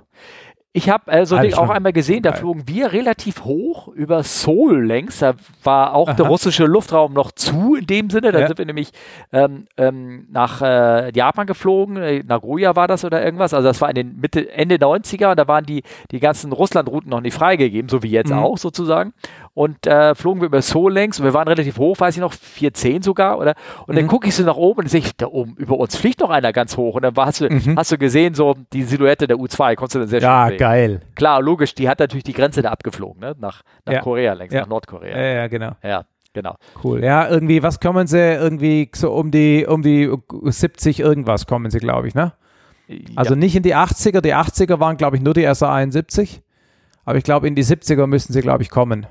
Ich verlinke U2. das und ich verlinke auch mal deine, deine Folge vom Podcast noch auch. Die ist sehr schön. Und vor allem die Tatsache, was sie vorher essen. Ne? Nur mal Steak, Eggs und Steaks. Ja. Damit, Low Residue Food. ja, damit sie, damit sie nachher nicht äh, irgendwas. Naja. Äh, ja, genau. Wo, wo waren wir? Was, was halt, wir wollten uns eigentlich nur über das Selfie unterhalten, was du gemacht hast, ne? ja, genau. Ja, genau, genau. Ähm, ja, und dann hat sich, hast du die NFL gelesen, die neuesten? Nee, ich habe sie nicht selber gelesen. Ich habe aber den Fliegermagazin-Artikel gelesen, den jemand bei uns in der WhatsApp-Gruppe vom Flugplatz äh, verlinkt hat. Die Radiogeschichte, ne? Ja, genau, genau. Also ihr müsst ja wissen, es gibt die NFLs, die Nachrichten für Luftfahrer, die ja, glaube ich, nicht umsonst sind. Weiß ich nicht. Das sind, die ja nicht. ja, ja, gut, okay. Aber das sind, also korrigiert mich jetzt bitte, wenn ich falsch bin, aber so wie ich das verstanden habe, oder waren es zumindest immer, äh, ja, auch bindende Informationen sozusagen, aber Ja, die waren kostenpflichtig. Die musstest du Ja, bei Eisenach oder irgendwas bei diesem scheiß Verein da äh, äh, dir bestellen. Und Du meinst nicht Eisenach, sondern Eisenschmidt. Eisenschmidt, genau. Ja. Ähm, Entschuldigung. Und, äh, und äh, da gibt es auch viele Leute, die jetzt äh, oder schon erfolgreich äh, die, die ersten Klagen laufen, dass äh, du kannst nicht sicherheitsrelevante Informationen kostenpflichtig machen. Ne? Das, Ja, seit also- diesem Jahr ist ja immerhin mal die AIP umsonst, Ja. dass man an die Flug-Approach-Charts rankommt. Ne? Ja, genau. Aber zum Beispiel die, die Flugwetterberatung ja, beim DWD, flugwetter.de, ist kostenpflichtig. ja, ja, ja. Also, Ja, ja, ja, auf jeden Fall, ähm, ähm, ja, also gewisse Sachen, zumindest das Simple, ja, also ich meine, sie haben ja Garfor, kannst dich nach Garfor richten, das ist kostenlos. ja, okay, aber das ist ja auch nur das aller, aller, aller, aller Mindeste. Ja, genau. Naja, auf jeden Fall, ähm, äh, wobei wir haben ja letztens, ich habe ja letztens mal eine Fluglehrer-Weiterbildung äh, gemacht, oder Fluglehrer, Mhm. ja, Weiterbildung, Fortbildung, irgendwas, was man machen muss alle Jahre. Ja, diese alle paar Jahre Pflichtveranstaltung da. Genau, richtig. Und ähm, da ähm, war äh, äh, auch hier Kapitän Klaus Cordes, Ex-Kapitän AD oder wie man das nennen will. ja, ja. Der hat dann äh, jetzt Präsident des DADCs oder irgendwie sowas. Äh, der hat dann äh, redet, wie er denn dein, seine. Gesicht, dein, dein Gesicht und deine Mimik strotzt vor Respekt. Ich weiß nicht warum, aber Ja, zumindest vor Kenntnis, wollen wir so sagen. Und ähm, nein, er hat, äh, er kann, kann gut reden und ähm, äh, hat dann erzählt, was sehr interessant war, auch äh, wie er seine, seine persönliche Flugwetterberatung anhand von, von Wetterkarten nur macht. Also wo ist der Trog, weißt du, wo ist die abfallende Luft, was passiert dann? Und das ist ja auch so ein, so ein, so ein reiner Segler. Also der, der hat äh, diesen Winter alleine schon irgendwie, glaube ich, äh, 40 Stunden gesegelt da. Und zwar immer Welle, Welle da unten am, am Weser- und Wiehengebirge längs, immer hin und her. mhm, okay. Da ist irgendwie sein. Ne, der hat da, sagt er, er hat äh, letztens auch was, war für ihn auch neu, aber es lief gerade so schön. Hat er beim Munster, weil er, oder irgendwie Flugplatz, der da war, hat er, ist er Sonder-VFR geflogen, na, mit dem Segelflugzeug. Okay. Ja, muss man auch wollen, ne? Mal. Äh, Ja. ja. Also Sonder-VFR für Hörer ist eine nur noch Sicht äh, von 1,5 Kilometern und frei von Wolken. ja, genau. Ja. Genau. Das, äh, Da muss man trotzdem immer noch ein Landefeld haben, ne? Sagen wir mal so, ne? Also sagt Ja. er, er kriegt das hin, er kennt die Ecke da gut. mhm. Famous last words. Aber okay. Ja, 27.000 Flugstunden, also irgendwie wäre das schon Ja, ja, das stimmt. irgendwie äh, wird er schon seine Gründe irgendwie haben.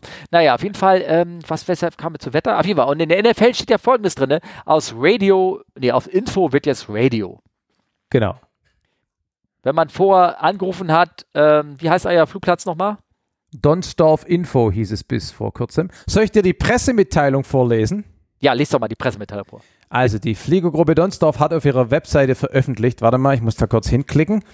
Ähm, warte mal kurz, äh, warte mal, ich habe Probleme mit meiner Stromversorgung von meiner Maus, bitte kein Kommentar. Also ich lese vor, Yo, was geht ab Messelberg? Hier ist eure Lieblingsstation Radio Messelberg. Wir bringen euch die freshesten Tracks und die heißesten Beats direkt direkt in euer Wohnzimmer. Wir sind die Stimme der neuen Generation und spielen die Musik, die ihr liebt, von Pop bis Hip-Hop bis Rock, von Rock bis EDM. Keine Ahnung, was EDM ist. Ja. Wir, wir haben alles, was das Herz begehrt. Also lehnt euch zurück, schaltet uns ein und lasst uns, uns lasst euch von unserer Crew in eine Nacht voller Party und Spaß entführen. Radio Messelberg, wir sind nur, wir sind mehr als nur Musik. Und dann geht's weiter mit, diesen Text oben hat ChatGPT geschrieben. Ah. Äh, als ich das also ich habe, also ich bin ja der, der die Artikel schreibt bei Ah, Fliegers, ne? okay, Also ja. ich habe Chat, Jim, ne? Ja. Ähm, äh, also diesen Text oben hat ChatGPT geschrieben, als ich das System gebeten habe, was zu Radio Messelberg zu schreiben. Hintergrund: Unser Rufzeichen im Funk von nun an ist nicht mehr Donsdorf Info, sondern Donsdorf Radio. Zum Hintergrund Link auf dieses NFL. Ja. Ich bin mir aber sicher, dass unsere, dass unsere Flugleiter notfalls aber noch eine ganze Weile auch auf Donsdorf Info reagieren und vermutlich auch auf Radio Messelberg. Ja. Aber warum denn, warum denn äh, Messeberg statt Donsdorf? Äh, Achso, weil der Flugplatz heißt, heißt Donsdorf Messelberg. ah, okay, also, klar. Gut. der, ne? Genau. Ja. Okay, der, Ja. okay, das muss man nicht wissen. ja, ja. Genau. We weißt du, warum es zu dieser Änderung kam? Ich glaube, das ist, äh, und zwar, äh, also jetzt bei dieser Fluglehrer-Weiterbildung war der ähm, jetzt ehemalige Leiter der Landesbehörde Luftfahrt Hamburg dabei und hat also Aha. so einen kleinen Juristen nochmal die Änderung der Regelung irgendwie nachgebessert. Und da hat Ja. er halt diese Sache mit dem Radio auch erwähnt. Ich glaube, weil es eigentlich so in der ICAO irgendwann die Änderung drin steht, dass man das Okay. doch möglicherweise so die Frequenzen vom, zum, vom Rufzeichen her trennen soll. Ne? Also was Info ist, was Information ist und was Radio bedeutet. Also geht um die Verwechslung von Info und Information oder wie? Das also ist weil auch, Information, Information ist ja der FIS, ne? Langen-Information, München-Information, ne? das, genau, Und richtig. Info waren die unkontrollierten Plätze. Ja, genau. Aber ob es jetzt speziell eine Sache war, die die ICAO gesagt hat, weil Deutschland das so gemacht hat, oder ob es eigentlich schon immer eine Regelung war, dass man das so bitte schön machen müsste. Und die Deutschen haben es jetzt so. langsam mal umgesetzt. Ach so. Okay. Also die Sache ist, die er sagte, das war, also die haben es gewusst, dass das in der Mache ist und das sollte irgendwann kommen. Und Mhm. auf einmal, zack, war es aktiv. Kam das vom Bundesministerium Verkehr, wurde in NFL raufgehauen und alle so auch so, ach guck mal. Weißt du, die waren, Ja. alle waren genauso überrascht. Alle Landes, Ja, ja. alle, alle unter, das wurde halt vom Bundesministerium für Verkehr, zack, rausgehauen, fertig, bumm, aus. Ja, Und vor allem kurz nachdem die anderen neuen Dinger gerade veröffentlicht worden sind. Also du wirst Ja, noch genau. lange, ja, genau, weil nämlich die Karten sind gedruckt. Ne? Ja, alle Ähm, gedruckt. und auch, auch in der AIP steht ja noch Info drin. Ja. Das heißt, eigentlich müsste man sich ja nach der AIP richten. Ne? Also, äh, aber okay, ich meine, äh, egal. Ne? Ich wundere mich halt nur über dieses Radio, weil Radio heißt einfach nur Funk. ja, Und, und damit ist es quasi, äh, ich meine, dass ich mit jemand funke, wenn ich mit jemand funke, weiß ich ja. Ja. Damit ist dieses quasi inhaltslos. Ja. Weißt also das, das ist keine weit, also das finde ich, ich finde es irgendwie komisch, aber gut. Ja. Man wird sich dran gewöhnen. Ja. So, Genau. und ähm, ja, aber hier zum Beispiel, also es gibt hier bei, äh, wir hatten ja letztens so ein, ich glaube, das habe ich schon erwähnt, eine kleine, kleine Minis-Flieger-Hörer-Treffen hier in Hamburg mit, äh, mit äh, drei Leuten, also ich zähle mich jetzt mit dazu. Und da war eine, ähm, eine Fliegerin mit dabei, die versucht ja gerade, oder sie kann, kann das gerade nicht, aber diese Informatikerin, so ein Skript zu schreiben, dass man diese ganzen Infokarten, also die ganzen, die IP sozusagen runterlädt und dann ähm, äh, durch ein OCR jagt, dass sie, äh, weil die kostenlos Karten sind ja nur PNGs. Das sind, Ja. Das sind keine PDFs mit Schrift drin und sowas. Kannst du nicht Ja, ja. suchen, gar nichts, ist die billigste. Ja, ja. Und dass man das automatisiert und dann zur Verfügung stellt. Ne? So. Es ist auch so diese scheiß Web-Anwendung, wenn du da ähm, äh, quasi dir deinen Zielflugplatz raussuchst, dann besteht es ja meistens aus zwei, drei, manchmal auch vier solchen Pages, also einzelnen Charts und du willst ja da im Prinzip dann einfach sagen, download alle als PDF. Ja. Geht aber auch nicht. Du musst jede einzelne Seite separat runterladen, ja. Also da haben sich wirklich genau null Mühe gegeben. Nö, nö. Also, ah, und ich glaube, das wird dir auch auf die. Füße fallen. Also wenn du mich fragst. Also das, da, da Also echt, das ist einfach, Ja. ist einfach peinlich. Ja, ja. Na, da werden, da werden Ja. andere Leute Und- sich. Äh, Und, und mobil ist der Kram überhaupt nicht benutzbar vom Handy aus. Also, pff, Hm. naja. Naja, ähm, ja, genau. Und du wolltest ein bisschen was über deinen Lappel erzählen, steht hier im, im Plan. Ja, weiß ich nicht. Wie gesagt, wenn du nichts anderes, ich meine, müssen wir nicht, aber wenn, wenn dir nichts anderes einfällt, äh, wir haben noch ein paar andere Sachen, die wir noch ein bisschen erzählen können, aber das ist doch, wir, komm, wir sind ja erstmal eine Stunde oder, nee, oder 40 Minuten und wir müssen ja noch drei. Also komm, erzähl mal. ja, genau. Na ja, gut, ich habe halt, ich halt angefangen, meine, meine Lappel-Ausbildung. Ich habe ja mir eigentlich immer geschworen, ich mache das nicht. Aber wir haben ja im Verein jetzt eine, eine Prestel B23 gekauft. Das ist ja im Prinzip ein zweisitziger eigentlich ist es ein UL. Ne? Nochmal also, ganz kurz, du hattest vorher schon Motorradschein, aber nur TMG, ne? Touren Nee, TMG habe ich nicht, will ich auch nicht. UL hatte ich. Ah, okay, ja. ja. Der mir ja aber, weil es ja, weil UL ist ja kein Luftfahrzeug, sondern ein Luftsportgerät, ja, der bringt mir jetzt im Prinzip gar nichts bei der, bei der Ausbildung, kriege ich nichts erlassen, aber mhm. ich kriege Dinge erlassen, weil ich Segelflieger bin. Also ich, ich, ich, kriege witzigerweise, ich muss, ich muss weniger fliegen und weniger Theorie lernen, beim Ausbildung zum Motorfliegen nicht, weil ich UL fliege, was die gleiche Gewichtsklasse, der gleiche Motor, die gleichen Procedures sind. Nein, das zählt alles nicht, aber Segelflug zählt, was nichts gemeinsam hat. Ja? ja. Also völlig bescheuert eigentlich, aber gut. Ja, kommt drauf an, was du weglassen kannst. Was kannst du denn weglassen? Also, ich meine. Bei der Theorie? Ja. Bei der Theorie muss ich äh, äh, Luftrecht, ähm, Metrologie und äh, Human Factors muss ich nicht machen. Hm. Das ist auch gut so. Ja. Weil das Aber wenn du ein, wenn du ein, wenn du nur ein Ultralight gehabt hättest, dann hättest du sie machen müssen. Ja, genau. Ah. Ja, das ergibt wirklich keinen Sinn. Nee.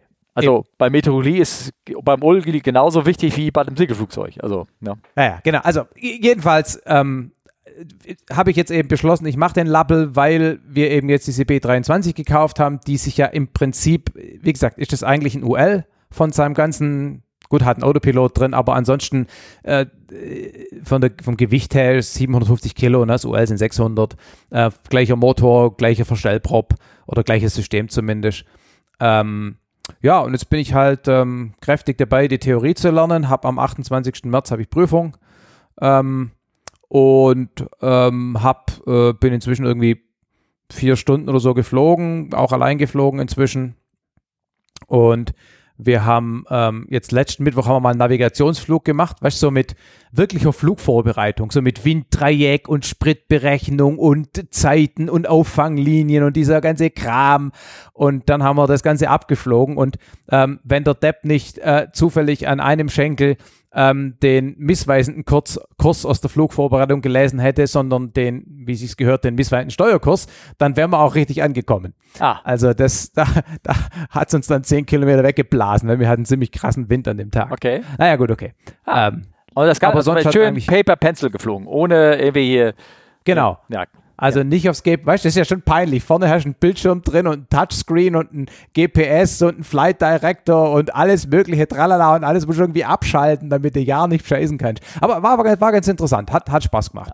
Sag mal, äh, wie ähm, die Verlängerung eines Lappels gegenüber einem PPL, wie ist denn da der Unterschied? Wie verlängerst du denn dein Lappel dann? Da, da gibt es ja, du brauchst ja kein, in dem Sinne kein, ähm, äh, Glasrät? Oder wie, du, was musst du da nur machen, irgendwie sozusagen? Also, ich habe mir das ehrlich gesagt noch nicht so ganz genau so, angeguckt. Okay. Du musst halt irgendwie wieder irgendwie wahrscheinlich deine zwölf Stunden in, 24, in 24 Monaten fliegen oder mhm. irgend sowas. Ja. Und du brauchst wahrscheinlich so alle 24 Monate einen einstündigen Refresher mit einem Fluglehrer. Ja. Geh mal davon aus. Ja, ja. Na, so wie das beim UL auch ist. Ja, ja aber irgendwas. Und du kannst, du kannst inzwischen, das ist jetzt wieder gut, du kannst inzwischen einen Großteil deiner Lappelstunden MUL fliegen. Also die können sich wieder gegenseitig anrechnen. Bei der Ausbildung bringt es dir nichts, aber bei den mhm. Flugstunden bringt es dir dann doch wieder was. Ja, okay, Na? alles klar. Ja.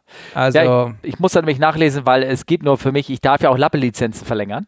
Und, ähm, und da, da gibt es formale Unterschiede, was du da einträgst und wie du es einträgst und weil, weil das andere. Und da habe ich mich ehrlich gesagt noch nicht beschäftigt. Also da, ähm, ja. ich weiß nicht, wie es beim ähm, äh, Übungsflug beim PPL sozusagen geht. Da trägst du ja auch eine Lizenz nichts will ich ein, sondern da machst du ja nur ähm, den, den Schein an die Behörde sozusagen. Ne? Ja, genau. Ja.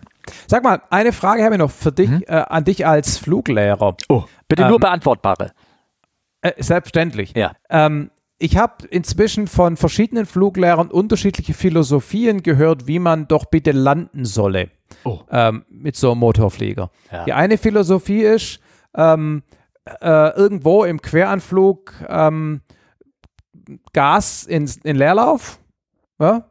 äh, in Endteil drehen und wenn du dann der Meinung bist, du schaffst auf jeden Fall zum Platz, dann die Klappen voll ausfahren und im Prinzip ohne weitere Gasgeberei in den Platz reinfallen. Also du machst im Prinzip jede Landung wie eine Ziellandung ohne Motorleistung. Ja. Mit dem Argument, wenn der Motor ausfällt, kommst du trotzdem noch in Platz. Ja. Ja, kann ich nachvollziehen, macht Sinn, abgesehen davon, dass der Motor auch in allen möglichen anderen Situationen ausfallen kann und ich auch ein Problem kriege, aber okay.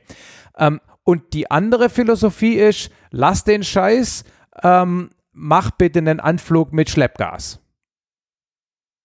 Ja. Und? Radio Erivan, es kommt drauf an. Wie war das nochmal?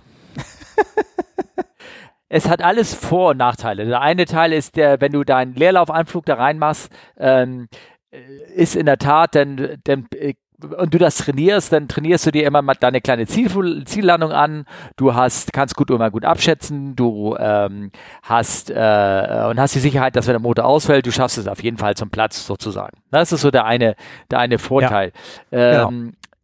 Und meinetwegen kannst du das auch gerne, also kann man auch gerne machen, sowas, wenn du, wenn du Plätze anfliegst, wo es nicht so wichtig ist, wo du genau aufsetzt, weil meinetwegen die Randlehre ja. lang ist. Ne? Also ich sag mal ja. hier so in, in Hamburg, wenn okay, ne? Also da ist die Bahn riesig lang, da kannst du dich immer irgendwo reinfallen lassen. Hauptsache, du schaffst es zumindest irgendwie da hinter diesem einen Taxiway, wenn du da irgendwelche Kreuzungen irgendwas nicht treffen willst oder irgendwas, dass du da irgendwie rüberkommst oder irgendwas. Das spielt das überhaupt keine Rolle. Aber wenn du einen kontrollierten Flug mit Schleppgas machst, kannst du den, kannst du natürlich deinen Gleitwinkel wesentlich besser kontrollieren. Ja, klar.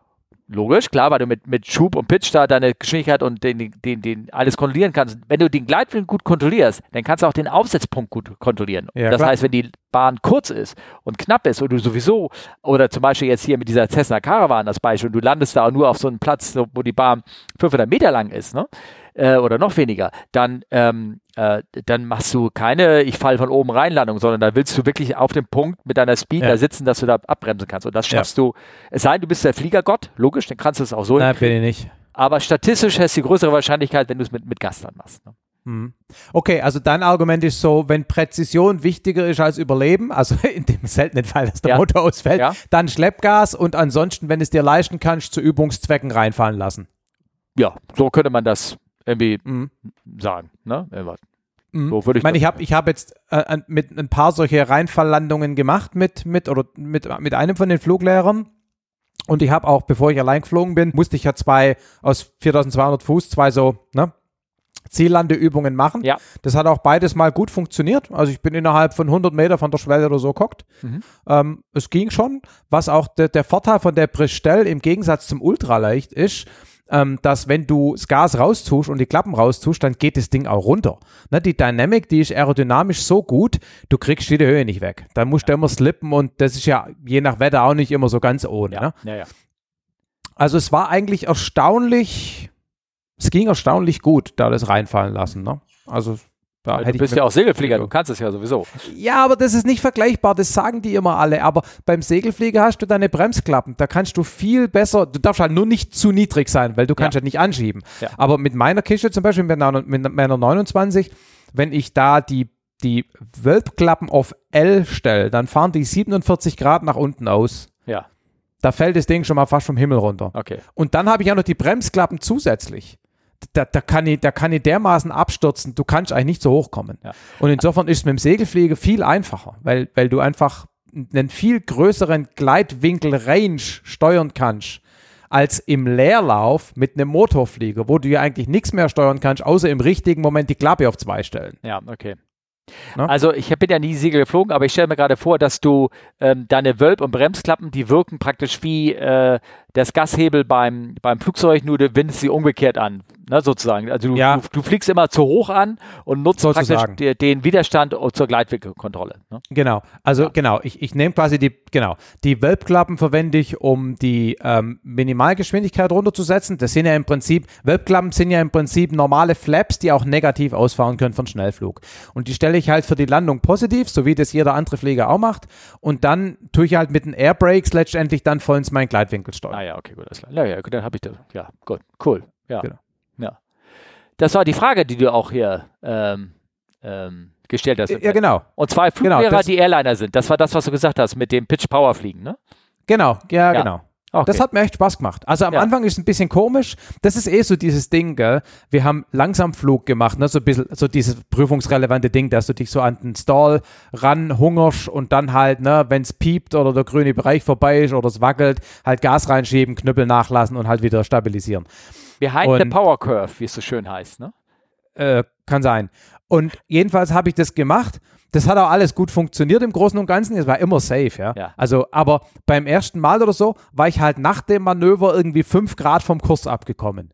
Oh. Ich habe es gar nicht bemerkt, weil war fünf Grad als Segelflieger scheiß drauf, ja. Und ich mache halt da so mein Ding und ähm, dann, dann, dann fange ich halt so ab und frage so einen Flug so, und war es okay? Und er so, nee. Sage ich, wieso? Was war denn? Fünf Grad Abweichung. Sage ich, ja, äh, pff, who cares, ja? ja. Ich habe abgefangen, ich habe überlebt, ich bin nicht gestallt, wo ist das Problem? Nein, da wird Kurs gehalten. Okay.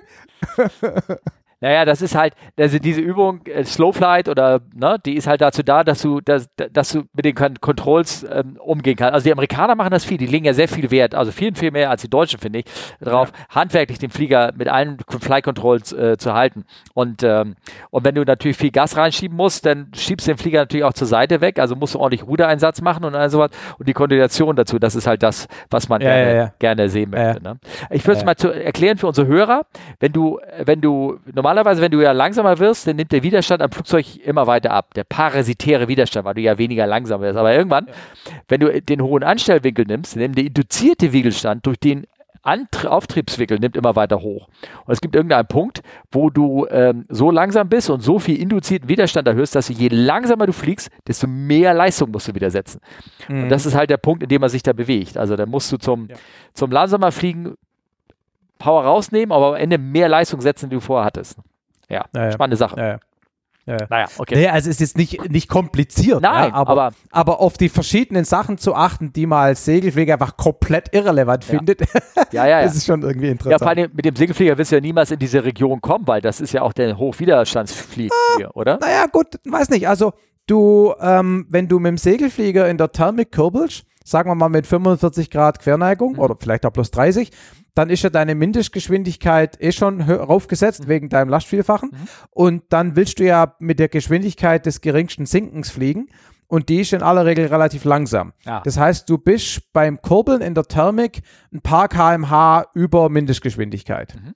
Okay. Also da ist nicht viel Luft. Ja, okay. Ne? Und wenn du dann eine Böe verbratzelt kriegst, ähm, dann kann schon sein, dass du mal kurz an einem Flügel so einen kurzzeitigen Strömungs, will ich nicht sagen, kompletten Abriss kriegst, aber du merkst schon, wie es schön so ruckelt und der Flieger schon die Nase runternimmt. Das kann schon passieren. Also ja. du bist, du kratzt da eigentlich schon immer so am Minimum. Ja, aber was du, was du nicht hast, du hast ja keinen kein Effekt durch äh, erhöhten Propellerstream und durch nee, Leistung und P-Faktor nee. und, und du, nee, du wenn du wenn du Geschwindigkeit erhöhen willst, machst du immer das gleiche und nimmst die Nase runter. Sagen wir mal so. Ja, ja, genau. Oder Bank raus in dem Fall, ne? Auch um das daraus Ja, das, ja. das geht dann meistens beides irgendwie gleichzeitig. Äh, gucken, dass du weniger Auftrieb brauchst, indem du Bank rausnimmst und die Nase runterdrückst. Ah, ja, okay. Blöd ist halt, wenn da direkt einer unter oder vor dir im Bart ist, ne, im Aufwind. Da musst du dann echt ein bisschen aufpassen.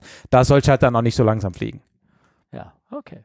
Guck mal, wir haben jetzt eine Stunde geplaudert und sind nur über die Einladung erstmal so ein bisschen äh, hinweggekommen. Und äh, ja. das äh, war doch gar nicht so schlecht oder irgendwas fürs Erste, ne?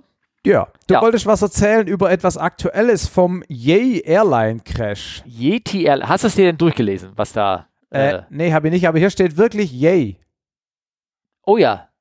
Ja, als Yeti soll das heißen. Okay, gut. Ja. Er, erzähl mal drüber. Also der Unfall, ich muss mir jetzt mal genau gucken, wo, wo, ups, wo ist denn meine, meine Webseite dazu? Ähm, der Unfall als solches ist ja äh, passiert am 15. Januar. Da ist auf dem Flugplatz Pokhara oder wie das heißt, also in, äh, mhm. äh, in Kathmandu, also das ist, äh, was ist denn das überhaupt? Kathmandu ist von Nepal. Nepal, Nepal. steht in Klammern direkt dahinter. Ah ja, okay, gut. Nepal ist ähm, ein, eine Turboprop, da haben wir wieder die Turboprops, ist da abgestürzt und zwar im Endteil. Da gibt es leider dummerweise Videos von und angeblich auch Videos von innen, die aber ich ja. mir Gott sei Dank nicht irgendwie angeguckt habe und will ich auch nicht.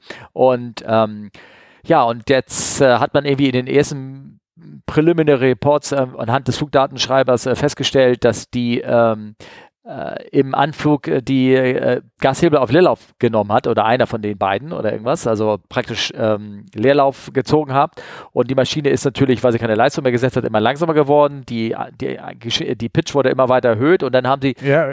na, genau, wo, also wurde, wurde halt immer langsamer der Flieger. Und als sie dann, ähm, also ich habe leider dummerweise, weil äh, mir das hier noch nicht so hundertprozentig durchgelesen wurde, halt irgendwie wieder un unterbrochen. Auf jeden Fall ähm, munkelt man jetzt, dass ähm, also folgendes passiert ist, dass er außersehen fehlerhaft die ähm, an, wollte man die Landeklappen setzen und das ist ein Hebel, den man nach hinten bewegt. Da, ich habe da so ein ja. Video auch zu verlinkt, ne? Der also du setzt einen, einen Hebel, hebst du an und schiebst ihn eine Rasse weiter nach hinten und dann setzt du die ja. Landeklappen von 0 auf 15 oder von 15 auf 30, je nachdem, welche Konfiguration ja. war. Ich glaube, die wollten Flaps, Klappen 30 setzen. Sie haben aber nicht die Klappen 30 gesetzt, sondern sie haben die Gashebel nach hinten gezogen. Uh, so. Okay.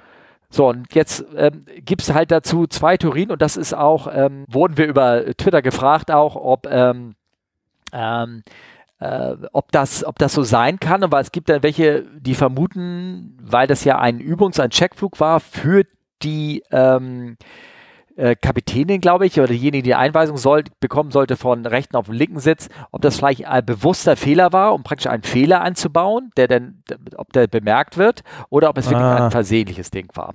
Ne? Und ähm, hier der äh, Patricius auf äh, Twitter, der hat uns gefragt, äh, vielleicht passt das auch in eine Olli Steffen Folge. Ich mache das ja mal in einer Olli Markus Folge besser. Yeti 691 ist es eine Markus Folge, ne? Vor, vorhin hast du mich als Olli bezeichnet, jetzt hast du dich als Olli bezeichnet. Ah, okay, gut. Ähm, eine eine Markus-Steffen-Folge besser. Jetzt machen wir das so. Yeti 691. Ist es vorstellbar oder gar Usus, dass einem im Kapitänscheckflug von überprüfenden Kollegen Fehler eingebaut werden? Mhm. So. Und ähm, ja, das hat er jetzt gefragt, ob das jetzt äh, bewusst passiert ist. Also erstmal, die abschließende Untersuchung ist noch nicht fertig. Ich habe äh, gesehen, dass da sehr viele Faktoren mit da reinspielen, dass das äh, zum Beispiel schon bemerkt wurde, dass, dass man Gas geben musste, aber der Flieger war halt so langsam geworden und die, mhm. Professor, äh, die, die, die Gashebel auf idle gegangen, dass der Flieger automatisch bei dem Flieger wohl die Propeller in Feather gehen, also dass sie in oh. Segelflugstellung gehen, einfach ja. nur um den Widerstand zu verringern, weil das Ding so ein zwei riesige, du weißt, ein drehender Propeller, der keinen kein Schub liefert und nur idle davon hinkommt, das ist so, als wenn du eine flache Scheibe da vorne hast und es ja. ist ein Mordswiderstand.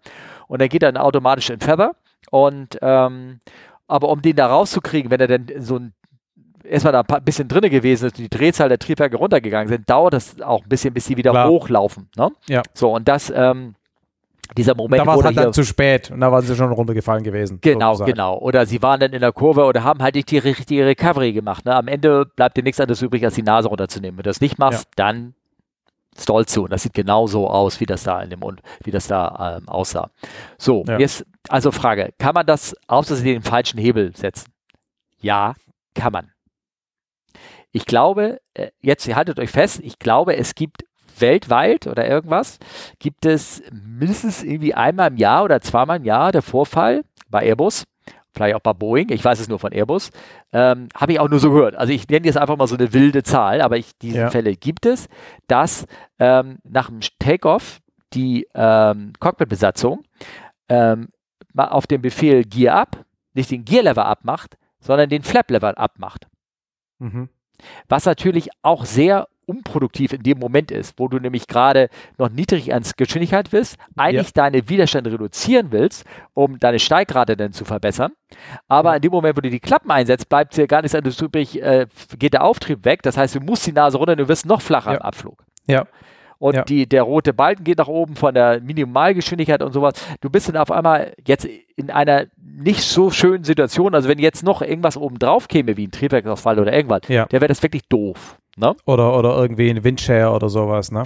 Genau, genau. Ne? Und die, fragst du dich, warum passiert es?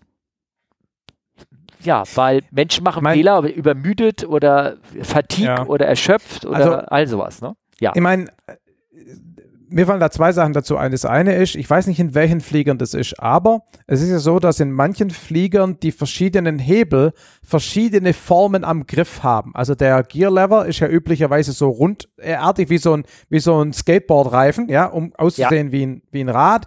Ja. Ähm, die Schubhebel sind ja über, also üblicherweise haben keine spezielle Form, aber es gibt tatsächlich Flieger, wo die Flap-Hebel oben wie so ein kleines Stückchen Flügelprofil sind. Ja.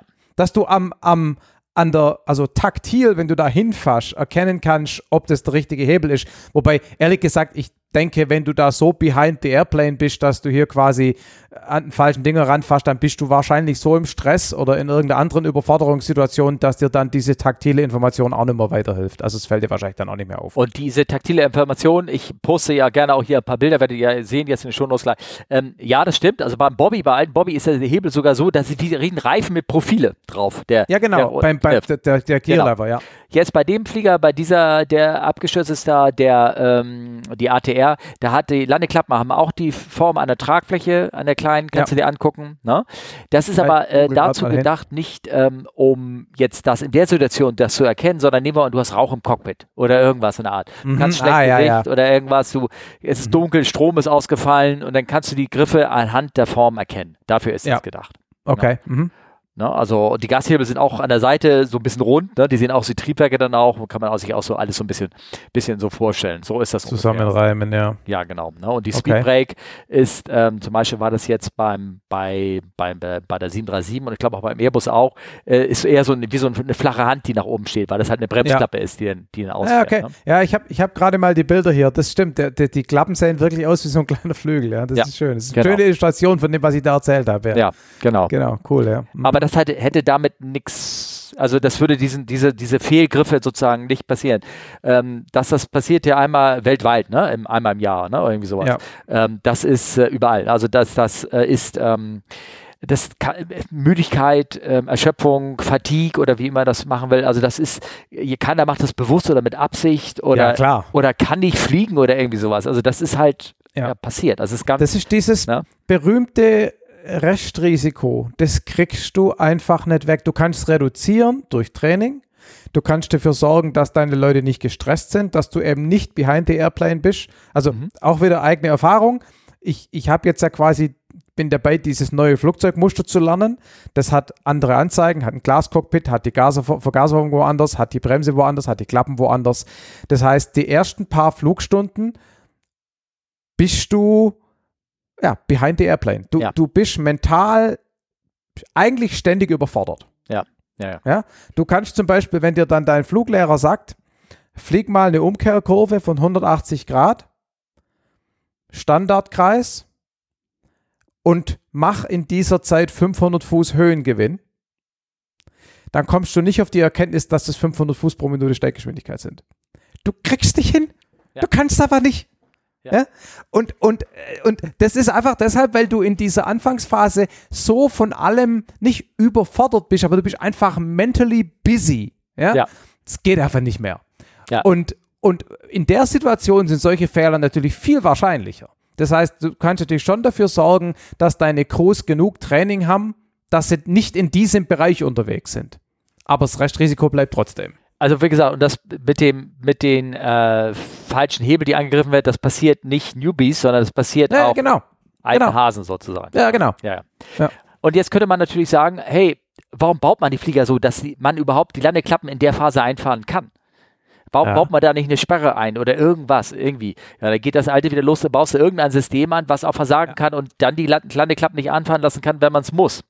Ich habe doch vorhin auch gesagt, FADEC, dieses Fully Authorized mhm. Digital Engine Control, mit dieser Fully Authorized, dieses, das hat auch für einiges Nachdenken so ein bisschen in der, in, in der, ähm, sagen wir mal so, in der, in der Aviation-Szene oder bei den Flugzeugbauern irgendwie gesorgt, dass mhm. man, dass man äh, dieses Fully Authorized, dass man da sich auch fragt, also der berühmte Fall war von der, wie heißt der Airbus M400? Der A400M. A400M, genau. Der hat, bei dem hat man eine neue Software eingespielt in die FADEX und der hat einen Parameter falsch ausgelesen in allen ja. Dingern und alle vier Triebwerke sind ausgegangen. So. Das war der Absturz in Spanien, ne? Genau. Während der. Flugbeprobung. Genau. So, und da hat man auch gesagt, die hatte die Crew keine Chance. Der hat ein Auto-Shutdown ja. gemacht und die Crew hatte keine Chance zu sagen, ey, das stimmt nicht, wir machen lassen jetzt trotzdem in so Notmodus und sowas. Ja. So, und ja, ja. als Beispiel, die äh, Caravan, die ich geflogen hat, die hat ein Emergency Power Level. Mhm. Wenn da der, die Main, mhm. Main kaputt geht, kannst du einfach, nimmst einen anderen Hebel und mit dem musst du vorsichtig kontrollieren, da kannst du das Triebwerk richtig schön gleich scheiße kaputt machen, aber du kannst es kontrollieren. Und ja. ähm, der Airbus A380 wiederum, der hat an seinen Triebwerken auch einen Degraded Engine Mode, Mode drin. Mhm. Der wird ein ja. Teil, wenn die Software da rausgeht, dann geht er in so einen Basic Mode runter und dann kannst du nicht mehr das ganze Limit des Triebwerks ausreißen, aus, äh, ausnutzen, aber du kannst es kontrollieren. So. Er fliegt halt ineffizienter, aber trotzdem fliegt er noch. Ja, na, du kannst es überhaupt kontrollieren. Du kannst eine Schubregelung machen von, keine ja, Ahnung, ja, genau. von 30 bis 60 Prozent oder irgendwie sowas. Ne? Da geht ja. nichts kaputt, aber du hast eine Schubregelung. So, und wenn du jetzt noch, und sowas müsstest du dann auch wieder bei da geht, das ist alles immer irgendwie schwierig, eine Limit, gerade bei Flight Controls, da musst du, ich meine, wir erinnern uns das Geschrei bei Airbus und Flight Control am Anfang. Was haben die Leute sich aufgeregt? Ne? Mittlerweile ist es irgendwie besser geworden. Und ähm, aber ähm, und deswegen wird sowas so schnell nicht kommen, dass man da irgendwie ein Limit, Limiter einbaut, dass man die Klappen nicht einfällt. Und abgesehen ja, davon, allem, halt, halt, ich muss mich ja, ja korrigieren nochmal. Ja, ja, ähm, ja, Und zwar ähm, als Beispiel, ah, wobei, ah, das funktioniert nur bedingt. Der, die 737 hat eine Autosled-Funktion. Wenn die zu langsam fährt, dann fahren die Landeklappen äh, die Quatsch, die Vorflügel fahren, ja. fahren, aus, aber auch nur, wenn du die Landeklappen irgendwie ausgefahren hast. Also wenn mhm, du genau wenn du mit Klappen 5 startest und du fährst hier aus Versehen von 5 auf 1 oder, oder irgendwas, oder dann sind die sowieso draußen. Dann würden sie voll ausfahren. Das halt, ich rede Scheiß, das passt nicht. Leute, naja, aber ich glaube, der, der, der Punkt, den du, glaube ich, allgemein machen wolltest, ist nämlich folgender, dass diese ganzen Automatismen und Sicherheitsfunktionen auch wieder nur in bestimmten Situationen und ja. bei bestimmten anderen Eigenschaften reinspielen. Und das wieder im Kopf alles zu haben, wann sich was, warum, wie verhält, ist gar nicht unbedingt einfacher, als einfach von Hand zu fliegen. Ja. Na, also das, ich glaube, das war dein Punkt, oder? Ja, ja, ja, genau. Na, also, okay, jetzt nochmal zurück zum Yeti-Crash. Kann es sein, dass da falsche Hebel angewöhnt wurde? Ja, kann sein. Es ist vorgekommen, es kommt vor. Hier war eine Stresssituation, das war ein Checkflug ja. und all sowas. Genau. So, bumm. Ja. Aber so. dass, der, dass der Checker mit Absicht Gas rauszieht, um eine Challenge für den Prüfling zu machen, das glaube ich nicht nicht in so einer Situation, nicht so bei der Landung, also jedenfalls wäre, also kann sein, dass es gemacht hat, aber das ist, glaube ich, nicht äh, Standard Operating Procedure, nein. oder? Also nein, genau, Punkt. Ja, nein, es ist nicht. Und jetzt ist aber die Frage, wird es gemacht? So. Oder okay. wurde es gemacht? Also ich sag mal sagen, mhm. es wurde gemacht. Jetzt nicht sowas. Also wenn du sowas als Checkkapitän machen möchtest, also erstmal, es ist gegen die Regeln. Ja, es, genau. Also es wird in meinem Laden schon seit Ewigkeiten nicht mehr gemacht, ne? dass du da bewusst Fehler irgendwie einbaust. Also im Sim natürlich schon, Sim, aber nicht mit Passagieren. Nein, genau, richtig. Im Sim, ja, aber der Sim braucht, braucht der, braucht der, ich sag mal, der braucht der, der Checker keinen Fehler machen. Wenn der neben dir fliegt, ja, ja. dann macht das der Instructor hinten für dich. Ne? Ja, ja, klar. Zack, ja, bumm, aus. Nein, aber ähm, es wurden ähm, Fehler gemacht, aber nicht so gravierend. Und wenn sie denn einer gemacht hat, hier erscheint es ja so, dass der, der alte, der, der, den, der Checkkapitän, der den Fehler dann, wenn er das denn gemacht hat, dann hat er ja selber darauf gar nicht richtig reagiert. Ja. Da hat er ihn ja praktisch selber vergessen oder irgendwas. Ich weiß nicht, ja. was er da gemacht hat. Aber das ist, das ist schon echt äh, Wahnsinn. Also, ein klassischer Fehler zum Beispiel, den man früher, also den ich erlebt habe, den man mit mir gemacht hat, ist, du sagst auf der 737 Flaps 40 ja. und äh, der andere sagt Flaps 40 und du hörst das Klackern an dem Hebel und dann landest du und dann guckst du hin, da waren die Level noch auf Klappen 30. Mhm. Also er hatte sie nicht von 30 auf 40 gesetzt. Das war so der Klassiker. Ja. So, ja. was bedeutet das? Du bist am falschen Kla Landeklappen gesetzt, äh, falsche Flap-Setting gelandet. Ja. Du hast eine, eine, die Stall-Speed verändert sich, glaube ich, um zwei Knoten. Ja, genau, also, ist scheißegal, ne? Genau. Es ist fast scheißegal. Es ist diese 40 Klappen, 40 mehr beim Bobby, bringen dir 50 Meter Landedistanz-Einsparung oder ja. irgendwie sowas, ja, ja. bringt dir eine größere Speed Stability nur. Du bist, du fliegst satter der Luft, weil du einfach okay. das Verhältnis zwischen, du musst mehr Gas geben und mehr Widerstand, brauche ich nicht erklären, das ist einmal ziehen und schieben, ne? dadurch bist du stabil in der Luft, das ist das. Du machst stabil. Und du hast wahrscheinlich, bist mit deinen Triebwerken wahrscheinlich in der Range, die ein bisschen responsiver ist und du kannst damit vielleicht ein bisschen schneller korrigieren und so, ne? aber ja. Genau, und die, und die Geschwindigkeit ist, hat mehr größere Stabilität, ne, sozusagen. Genau. So, das ist das. Du kannst die schönere Anfliege machen. Das größte Beispiel dagegen dafür ist diese, ist die, ähm, äh, um sich den Effekt zu verdeutlichen, ist die, äh, der Afroliner. der im Anflug mhm. hinten diese Spreizklappe auffahren kann. Hast du das schon mal ja. gesehen? Ja, ja, klar. Der macht hinten ne, so eine Spreiz-Speedbrake äh, auf bei der Landung und fliegt damit an. Dadurch ist ja. er ganz stabil in der Luft und fliegen, soll ein schönes Fliegen sein, sozusagen. Naja, und was, was wahrscheinlich mit dazu kommt, so ist auch eben teilweise bei, bei, äh, bei Militärfliegern, dass du damit dein Triebwerk, um die Anfluggeschwindigkeit zu halten, in einer höheren Drehzahl hast, wo es schneller Gas annimmt, weil es nicht so lange hochspulen muss. Genau, richtig. Du machst einfach die Klappe rein und du bist schon wieder weg, sozusagen. Genau. Ja. Gut, also mit anderen Worten, das, das, um jetzt mal zu sagen, wird sowas bewusst gemacht. So, und solchen Fehler, das ist das Einzige, wo, wo ich sowas kenne. Ne? Ja. Ähm, es wurde schon zu meiner Zeit verboten, irgendwelche CBs zu ziehen, um irgendwelche Instrumente in Ob zu setzen im, im Flug. Ja. So. Solche Scherze hat man, glaube ich, also ich habe die Geschichten von, von Kollegen gehört, die mir erzählt haben, als ich als ganz kleiner Co-Pilot war, wie es bei denen im Kapitänstraining war. So. No? Ne? Und ähm, aber irgendwann kam der große, der große Eisenhammer und da wurde das nicht mehr gemacht. Selbst bei ähm, was gemacht wurde, auch um das zu verdeutlichen. Man hat ähm, beim Landetraining auch mal beim Kapitänstraining gesagt, hier, pass mal auf, wir machen mal ein Triebwerk auf Idle, Landetraining. Ne? Landetraining, mhm. Einweisung für Kapitäne, das hat man äh, gemacht ähm, um die 2000er rum noch. Äh, wir fliegen mal mit einem Triebwerk auf Idle und du fliegst mal mit einem an, damit du überhaupt jemals das in deinem Leben ja. gemacht hast. Ne? Das so. ist die Asynchronität vom Schub, die Asymmetrie irgendwie mal. Genau, genau. Ich meine, ja. bei Werkstattflügen werden Triebwerke ausgeschaltet und eingeschaltet in der Luft. Werkstattflüge, ne? das ist ja nochmal ja. ein ganz anderes Thema. Aber das war ein Trainingsflug, auch ohne Gäste und so. Und da hat man irgendwann auch gesagt, nee, das, auch das Risiko erhöht, machen wir nicht mehr, das wird alles nicht ja. mehr gemacht, irgendwie sowas. Ne? Ja. Ähm, Gut, da also muss man vielleicht dazu Jahre. sagen, da, da, muss man vielleicht dazu sagen, dass das ja dann auch die Zeit war, wo die Simulatoren immer realistischer wurden. Das heißt, man konnte sich quasi auch erlauben, das im richtigen Flieger nicht mehr zu machen, ja. weil man es im Simulator mit genau gleicher Fidelity sozusagen simulieren konnte. Ja, ja? ja aber die, die Sache ist ja die, während dieser Ausbildung, äh, während der Einweisung, du fliegst es ja auch mit Gästen schon an Bord. Und da kannst du dir so eine Scheiße überhaupt nicht nee, machen. klar. Selbst naja, das Ziehen eines CBs, damit du, damit der, der, der, der Standby-Altimeter irgendwie aus ist oder irgendwie sowas. Weißt du, da eine kleine Was rote Flagge. CB? Äh, Ach, Circuit Breaker. Circuit Breaker ziehen. Jetzt? Ja. Ja, ja, okay. Entschuldigung, ja. Circuit Breaker ziehen. Ja, so, ja, ähm, aber Speaking, wie heißt, äh, wie heißt er im Englischen? Speaking of that oder wie man immer sagt, ne? Das, äh. So, jetzt andere Geschichte.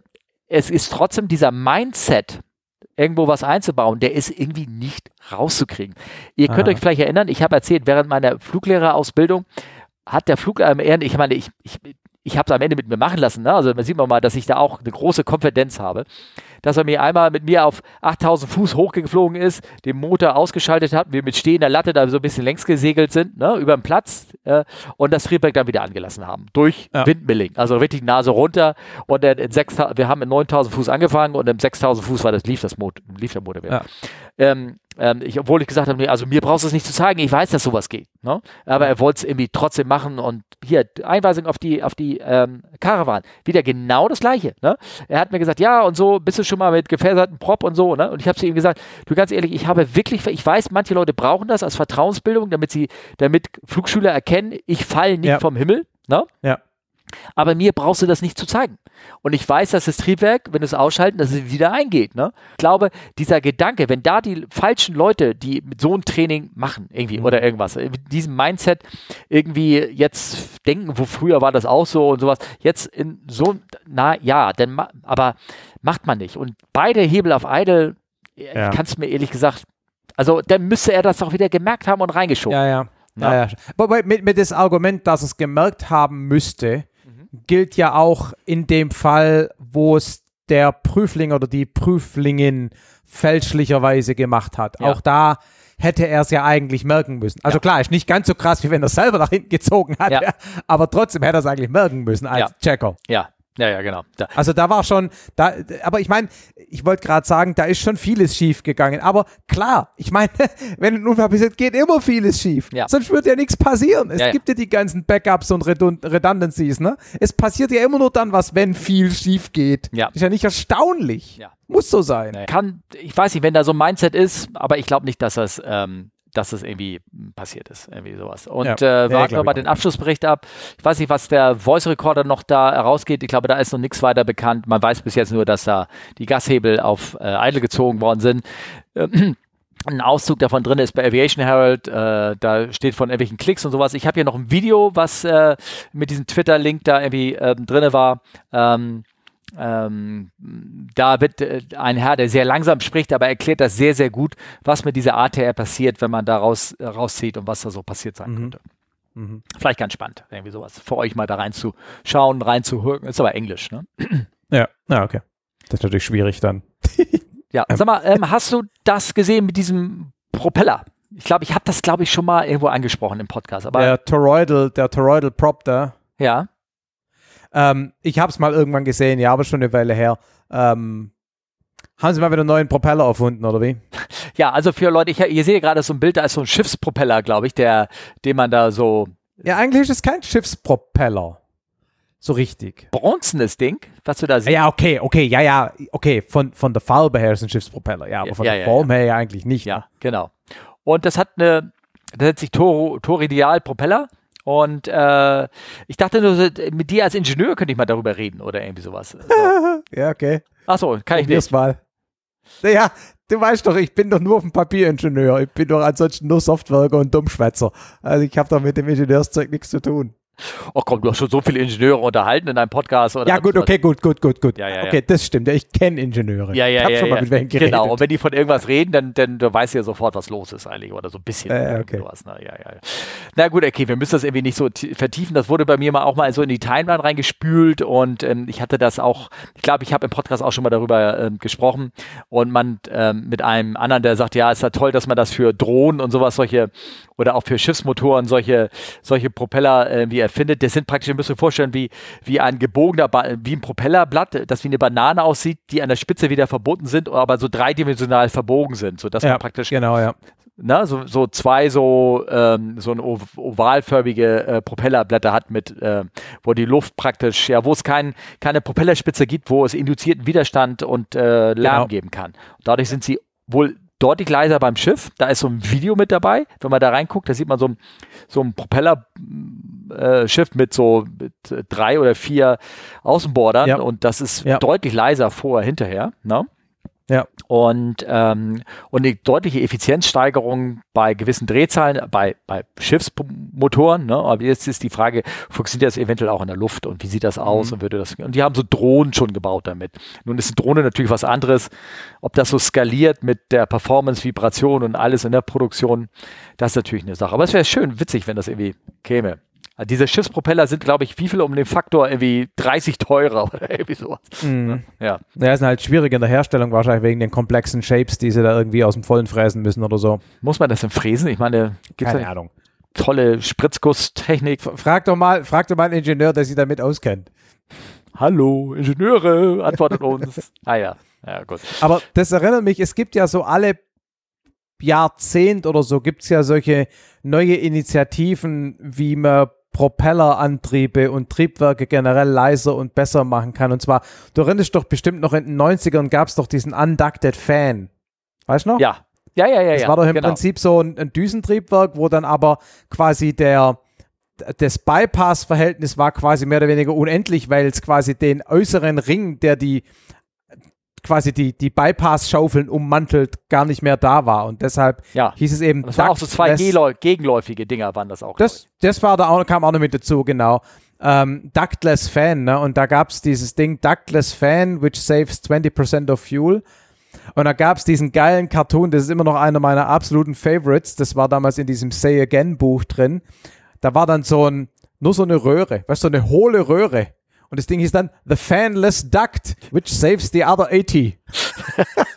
ja, ja, das war ja. so genial. Ja, ja, ja. Den Witz habe ich bestimmt schon 20 Mal erzählt, aber das ja, finde ich ja, so den, geil.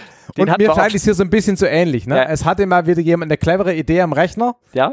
Und jetzt ist halt die Frage, ob es in der Praxis auch wirklich funktionieren kann. genau. Den haben wir übrigens äh, bei uns im Podcast, wir beide schon erwähnt. Aber macht nichts. Genau, ich weiß, ne? Deshalb ja, ja, also, Den Witz erzähle ich, eine von den Evergreens, die erzähle ich alle paar Wochen. Ja, ja, genau, ehrlich. Naja, Gott. Zwei alte Männer erzählen vom Krieg, so ist es doch hier. Ja, ne? genau. Ja, genau. genau. Gut. Ähm, du, wir haben Fragen. Sehr gut. Selber Fragen. Und zwar von Benjamin. Benjamin. Und zwar, Benjamin, da die Frage hatte eigentlich an, an auch wieder an Olli und mich gestellt, aber ich habe das war die Toilettenfrage. Und du hast Ja. dich mit dem hier noch weiter geschwätzt über gewisse Loks nachher. Da hab ich, bin ja aber Ja, der ist- ausgestiegen. Ne? Der, der ist Lokführer und ich musste natürlich äh, nachfragen, welche Log-Type-Ratings er hat Ja. und was er so für, für Zeugs fährt, weil ich mich ja auch so ein bisschen, ich interessiere mich für alles, was irgendwie technisch ist und Logs eben auch. Ja, ja, und ich weiß ja, und ich habe auch schon bekommen, dass man eine Einweisung braucht, aber ich weiß gar nicht, ob man so ein, so ein Log-Type-Rating irgendwie erneuern Ja, doch, doch. Du Ja? brauchst für je, doch, doch. Du brauchst für jede, für jede Strecke, die du fährst und für jedes Fahrzeugmuster, was du fährst, brauchst du eine, ein Rating und du und das verfällt dann auch, wenn du Ja, es okay. lang, lang genug nicht betreibst. Ne? Okay. Hm. Lang genug. ja. Ja, also ja, ja. mit allem, ne? Nicht ausreichend. ähm, äh, Genau. Ja, genau, richtig. Okay, cool. Nee, also ich von Benjamin. Benjamin hat gefragt. Also, erst einmal vielen Dank für den super Podcast. Sehr informativ. Ich bin Lokführer und bekanntlich gibt es bei uns keine Toiletten auf dem Führerstand. Dementsprechend nutze ich jede Möglichkeit, mich zu entwässern. Gibt es auch Tabletten dafür, glaube ich, ne? Na, ist egal. Mich würde interessieren, wie ihr als Piloten das macht. Geht ihr vor jedem Start bzw. vor jeder Landung noch einmal rechtzeitig auf die Toilette, um nicht in der heißen Phase des Fluges ein dringendes Bedürfnis zu haben? Liebe Grüße von Benjamin. Und da habe ich gesagt, mit wem kann ich das besser besprechen als mit einem Segelflugzeug, äh, äh, der ja auch keine Toilette hat. Genau. So nenne ich mich jetzt. Ja, Segelflugzeugkommandant. Segelflugzeugkommandant, der äh, keine, keine, ja nun wirklich keine Toilette hat und äh, teilweise stundenlang auch da irgendwie an Bord. Er, er hat, was hat er gesagt? Er hat manchmal Fahrten, die dauern sechs Stunden oder sowas, hat er geschrieben, Ja. glaube ich. Ja. Ja. Ja. Ja, wie machen die das? Also ich, ich kann meinen Teil erzählen und dann kannst du mal deinen Teil, der ist glaube ich nicht Ja, erzähl mal du deinen Teil. ja, mein Teil. Wir haben eine Toilette. Punkt. Aber die Frage hier wäre ja auch noch, ob ihr dann zum Beispiel vor einer kritischen Flugphase, wie zum Beispiel einem Anflug, nochmal schön ums Eck geht. Ja. Das ist zum Beispiel, das ist eine sehr, sehr schöne Sache. Ja, natürlich machen wir das. Also klar, dass Ja. du da, äh, du weißt ja, in der nächsten halben Stunde geht's runter, dann gehst du halt nochmal äh, vorher hin und äh, Ja. ne, also ich nehme auch immer noch mal einen Kaugummi im Mund, ich brauche mal einen Kaugummi zur Landung, keine Ahnung, ist auch eine Macke Okay. von mir. Ne? Aber ähm, äh, das, ähm, äh, äh, ja, also Benjamin, klar, du, du hast eine Toilette und du benutzt sie auch und wenn's, aber du kannst es dir dadurch einteilen, ganz schlichtweg einfach. Es gibt, interessanterweise gibt es die Kombination, dass, was machst du, wenn die Toilette kaputt ist? Das ist ja nun so eine Frage. Und Mhm. früher war das überhaupt kein Problem. Da war halt die Toilette kaputt, da gehst du nach hinten. Da hinten ist ja noch eine. Das sind ja, also in Ja. der 737 zum Beispiel. Ne?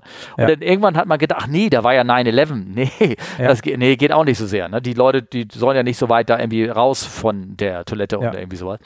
Und äh, wenn die vordere Toilette kaputt ist, gibt es mittlerweile eine Einschränkung, dass die Flugzeit, also da wurde so ein kleiner schwammiger Bereich, wie man das selber einschätzen muss.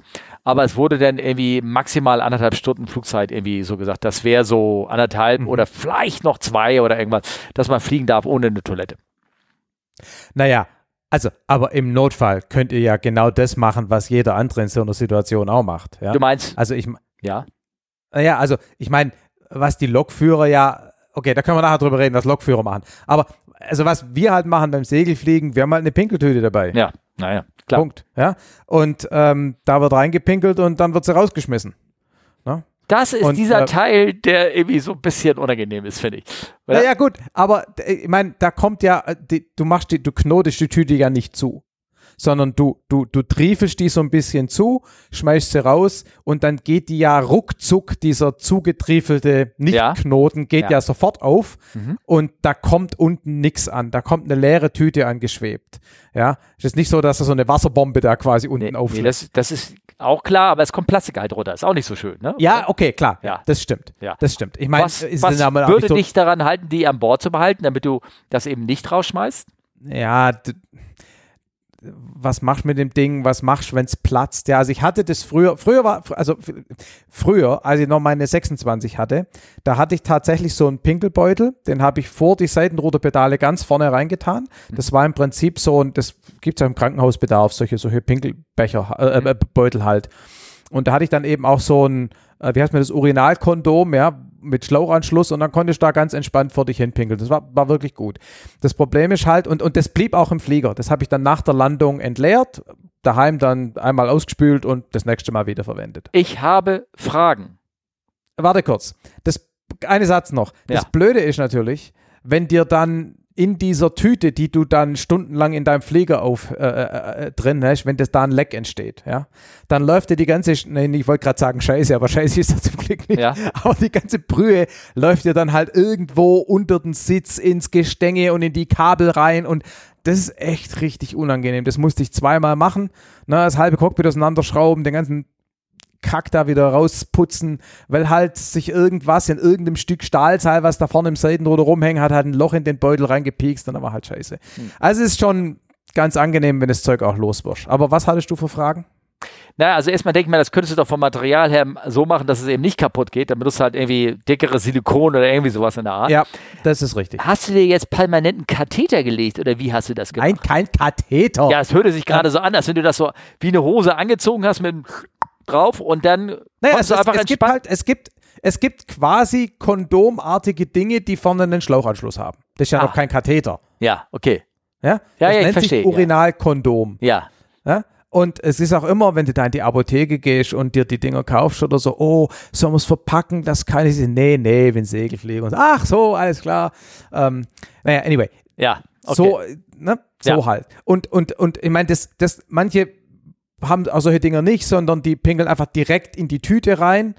Das ist aber, das ko kommt ein bisschen aufs Cockpit an, wo dein Knüppel ist und ob du da überhaupt Platz für die Tüte hast. Und dann kommt es drauf an, in was zum Segelflugzeug, ob jetzt zum Beispiel, also ein blödes Problem ist halt, dass oft dein Beckenbereich der niedrigste Punkt ist. Ja? Ja. Und da dann überhaupt pinkeln zu können, ist gar nicht so einfach. Das erfordert ein bisschen Übung. Also das ist schon eine Wissenschaft für sich. Und das Ironische ist, um, wenn wir schon bei dem Thema sind, das Ironische ist, dass wenn du halbwegs ernsthaft Strecke fliegen willst, dann bist du ja 5, 6, 7, 8, 9 oder vielleicht noch länger Stunden unterwegs. Ja. Und du machst das meistens im Sommer. Das heißt, du schwitzt, du musst was trinken. Und dann musst du pinkeln. Und wenn, das nicht, wenn du nicht trinkst, damit du nicht pinkeln musst, dann trocknest du aus und kannst dich nicht konzentrieren. Und wenn du trinkst und nicht pinkelst, dann musst du ständig pinkeln und kannst dich nicht konzentrieren. Ja. Man sollte also denken, dass man im Teil im Rahmen der Ausbildung zum Piloten, Segelflug, dass einem das einer erklärt, wie das funktioniert. Nö, da wird nicht drüber geredet. Das Total heißt, mit anderen Worten, hättest du das vorher gewusst, hättest du nie Segelfliegen angefangen. Nee, aber es, es, ist, es, es muss sich quasi jeder irgendwie selber erarbeiten, wie man das am dümmsten macht, weil Ja. keiner drüber so richtig redet. Ja. Und das ist total verantwortungslos. Es, ich, das ist richtig, das ist meiner Meinung nach ein Sicherheitsrisiko, wenn du da mit brennender Blase, ja, da unkonzentriert in der Gegend rumeierst. Ja. Naja, also bei dem, ähm, hier, die, die, die Leute hier, mit dem, die dann nach Oshkosh geflogen sind, ne, mit ihrem Flieger, Ja. die waren auch länger, die waren natürlich zu zweit unterwegs. Und da war die Technik, die sie dann selber dann erlernt hatten, auch, ist, dass du dich umdrehst. Dass du Ja. mit den Knien auf dem Sitz gehst, sozusagen, in, Ja. entgegen der Fahrtrichtung, weil du dann einfach entspannter ablassen kannst, sozusagen. Ja, ja, klar. Ich meine, Ja. das hängt immer davon ab, wie viel Platz du im Cockpit hast, wie Ja, hoch dein klar. Cockpit ist, ob das selber. Im Segelflieger geht das alles nicht, ne? Ja, klar. Aber hier, um nochmal auf dein Beispiel zu kommen, im schlimmsten Fall, ja, ihr in eurem Airliner, ihr könnt aufstehen, könnt euch rumdrehen und könnt in die Tüte pinkeln. Ja. Wo ist das Problem? Ja, also es, es ist auch so, ne, es gab ja Fälle, wo der eine ähm, leider äh, ja, fluguntauglich geworden ist oder äh, unconscious oder wie heißt das? Nee, wie nennt man das? Nicht Bewusstlos. Incapa incapacitated. Ah, okay, ja. Incapacitated, Ne? Und, ähm, und dann sitzt noch einer vorne und der muss da sitzen bleiben, auf Doppel raus. Ja, okay. Und dann ja, okay. kriegt er eine große Wasserflasche gereicht und ist gut, ne? Sagen wir mal. Und die Ja. haben ja alle möglichen Platz da, wie das, wie das Genau, funktioniert. Ja. genau. Also Autopiloten also und all sowas, ne? Aber äh, eigentlich äh, riesiges es Problem. gibt ja auch, äh, wie machen denn das, äh, tja, wie machen das die Damen? Ähnlich wahrscheinlich, ne? Also jetzt beim Segelfliegen. Ja, da gibt es quasi das Äquivalente. Ja, okay, gut. Ich will halt der. Adapter anders funktioniert. Ja, ja, okay, Weiß gut. ich, habe ich auch noch nie Ja. gesehen. Und dann Aber, weiß ja. ich, mir hat auch immer erzählt, manche nehmen auch eine Windel mit und pinkeln da rein. Also die ziehen sich nicht eine an, sondern Ja, genau. Ne? Genau. Übrigens, die gleiche Diskussion, noch viel ausführlicher, gab es kürzlich in einer Episode von, ich glaube, von dem Afterburn-Podcast, Ah, wo sie genau die gleiche Diskussion hatten bei Militärpiloten. Die haben nämlich genau das gleiche Problem. ja, ja. Ja? Ja. Die sind ja mit ihren ganzen Luftbetankungen teilweise auch stundenlang unterwegs und auch die haben das Problem, dass sie in dem Moment, wo sie dann sozusagen ihre 10 oder 15 heißen Minuten über Feindesgebiet beim Bombenabwurf, da willst du auch nicht mit voller Blase rumeiern. Ja? Nee, nee, nee, klar. Und die haben genau die gleichen Diskussionen mit Piddlepack und wo bringe ich den im Cockpit unter, weil die können nicht abwerfen. Ja? ja, ja, klar, logisch. Keine ja. Seitenfenster, was sie aufmachen können. Ganz spannend. Und bei denen ist genauso. Da redet auch keiner drüber. Und es ist die gleiche Problematik. Ja. Ist völlig verrückt. ja, ja. Ja, es ist auch kein schönes Thema, ehrlich gesagt. Aber, naja, gut, aber ja. mein Gott, wir haben das Problem ja irgendwie alle. Ja, ja, ja, ja. ja. Na, ich nicht. Nee. Nee, du nicht. Okay. Nein, also, na, nee, ist egal. Doch, doch. Ich, äh, äh, ja. Äh, ich weiß eins: ähm, medizinischer Dienst bei uns hat mal die Empfehlung gemacht, Leute, auch wenn es ihr könnt, ähm, gewöhnt euch nicht ab, irgendwie eure Blase zu trainieren, lange ja. auszuhalten, weil das ist schlecht fürs Organ, weil da bilden sich Aussackungen und man soll das genau. machen. Ne? Genau, genau. also ja. geht lieber trotzdem alle regelmäßig und äh, da irgendwo hin, auch wenn, also seid stolz auf eure Konformantenblase, so hieß es so schön, wenn ja. das denn so ist. Und dann die andere Sache, was Flugzeuge angeht, es gibt ja so P-Tubes, auch bei den Flugzeugen, bei so, oh ja. Ne? Das sind so Dinger, die, das ist so ein Schlauch mit Venturi, das geht unten raus ja. und die hängt unten. Ja, und dann ist dein ganzer Rumpf unten gelb. Also das ist nicht so geil. Ja, ja, okay. Hm. Also es gibt bei Segelflugzeugen Leute auch, die das einbauen und das kommt dann im Prinzip im Fahrwerksschacht raus. Mhm. Und aber bäh, nicht überzeugend. Ja, okay. Übrigens noch zum Thema Lokführer. Ne? Genau, also wie machen die es denn? Wolltest du doch mal Die sagen. machen das folgendermaßen. Also ja. bei, wenn, bei den, ähm, bei, wenn du ein ICE zum Beispiel fährst, zumindest die moderneren Baureihen, also nicht ein EC1, sondern ein 2 und ein 3er, da geht ja die Türe des Führerstands in den Passagierraum. Ja. Und da ist also kein Problem in dem Bahnhof, wenn du fünf Minuten Standzeit hast, mal kurz aus deiner Fahrerkabine, Führerkabine raus und hinten auf die Toilette und dann da kurz zu pinkeln. Ja. Das ja. ist also nicht unüblich. Ja. Ähm, bei Güterzügen ist es natürlich noch anders. Die stehen ja eh oft genug in der Gegend rum, weil sie auf irgendeinen Überholungszug warten müssen und dann steigt man halt kurz aus und pinkelt irgendwo in den Busch. Ja, okay. Ja. Ganz blöd ist es eben bei Fernverkehrszügen mit Lok. Weil die halt nur in Bahnhöfen anhalten da kannst du nicht kurz raus und aufs Gleis pinkeln und du kannst nicht durch die Glastür zur Toilette der Passagierkabine. Ja? ja? Ich bin mir sicher, da kommt auch die ein oder andere Flasche gelegentlich zum Einsatz. Ja, okay. Gut, aber da theoretisch, der muss aber aus seiner Lok raus und Waggon nach hinten und hoffen, dass gerade ein ja nicht. frei ist. Wieso kannst nicht? ja nicht. Aus der Lok raus kannst ja nicht. Da ist ja kein Zugang in den Zug. Aber du kannst doch aufs Bahngleis raus. Oder ja, zum nächsten Waggon nach hinten gehen. Ja, okay, das kannst du machen, aussteigen, ja, klar, ja. das kannst du auch machen, ja. ja. Und mittlerweile kann man die Dinger ja am Bahnhof auch benutzen, nicht wie früher. Ja, das stimmt, ja. Aber ich, ich bin mir sicher, dass da auch die ein oder andere Tüte oder Flasche zum Einsatz ja, kommt. Okay, gut. Ich meine, warum auch nicht? Die Jungs, sofern es Jungs sind, sind da vorne alleine. Mein Gott, da pinkelst halt die scheiß Tüte rein. also, ja. ja. gut. Und immer schön Steak und Steak und äh, Eggs essen, ne? Ja, genau, weil das Problem ist schwieriger zu lösen. Ja. Okay, gut. Ähm, ähm, gut, dass wir Normalerweise würdest du jetzt ja sagen, danke Benjamin für die Frage, aber das. Nein, ich würde sagen, Benjamin, du wolltest es, du hast gefragt, jetzt hast, das hast du davon. Ja, genau. genau. ähm, okay, äh, ja, genau. So, äh, dann haben wir noch eine Frage von HJ100 über Twitter. Der hat äh, uns beide wirklich konkret, weil ich ja Fragen vorher versucht habe einzusammeln, und der hat gefragt an Steffen, mich würde interessieren, was die längste Strecke Zeit war, welche Steffen den A380 mal manuell geflogen ist. Also ohne Autopilot. Markus fliegt ja wahrscheinlich immer manuell. Also wir haben gerade gehört, dass Markus jetzt mit seinem neuen Einwahlsieg auf dem Flieger auch gerne mal jetzt den Autopiloten einschaltet und nutzt. Noch, noch habe ich es nicht gemacht, weil erst muss ich mal selber gerade ausfliegen okay. für die Prüfung. Okay. Aber sobald die Prüfung rum ist, spätestens dann fliegt das Scheißding nur noch mit Autopilot. Okay, alles klar. Ähm, ja, weil die, die, der Hintergrund ist, äh, den Flieger geradeaus und auf Richtung zu halten, ist, äh, äh, ich sag mal so, ist ähm, eher weniger anstrengend, aber ermüdend, sozusagen. Ist auf Dauer einfach lästig. Ja, genau, richtig. Ne? Und ja, und äh, man macht, also, also meine Airline war nicht bekannt dafür, dass es nicht verpönt war, den Flieger von Hand zu fliegen. Also generell überhaupt ein Flugzeug nicht von Hand zu fliegen. Und ähm, also ich würde sagen, so nach dem Start hat man bis 8.000, 9.000 Fuß, je nachdem was Geschmacks, manche Leute haben es eher eingestellt, manche weniger, hat man ähm, den Flieger von Hand geflogen bis ja, 5.000 Fuß oder irgendwie sowas. Ähm, oder maximal 10.000 Fuß und dann hast, ähm, hast du den Autopiloten eingeschaltet und zum Anflug, ähm, auch da ist, war es Geschmackssache, wie, wie müde du warst. Ich meine, die, du, du weißt, du kommst da manchmal im Flug, manchmal ist der Flug nur sechs Stunden lang gewesen und war zu einer halbwegs vernünftigen Zeit, dann war da alles schön, alles frisch. Ähm, ähm, aber dann manchmal bist du auch dann zwölf Stunden geflogen und dann ja.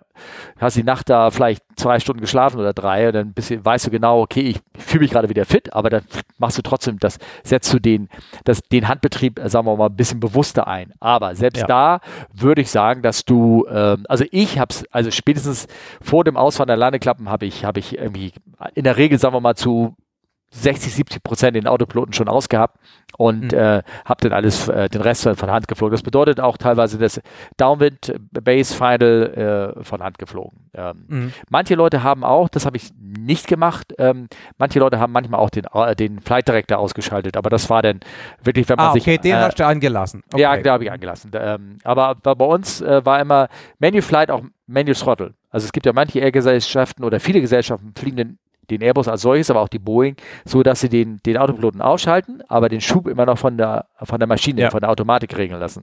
Und ja. das ist etwas, äh, was grundsätzlich bei uns, sagen wir mal, nicht verboten war, aber überhaupt nicht gelehrt wurde. Weil das heißt, Warum? du sollst immer bewusst sein, wo dein Power ist und wo dein Pitch ist. Okay. Also beide Hände da haben, wo du den Flieger in der okay. Kontrolle hast. Ja. Vielleicht, vielleicht nur ganz kurz für die Hörer. Also Flight Director ist im Prinzip der Teil vom Autopilot, der sagt, wo es hingehen soll. Und der Autopilot sind dann im Endeffekt die Servos, die das dann auch mechanisch umsetzen.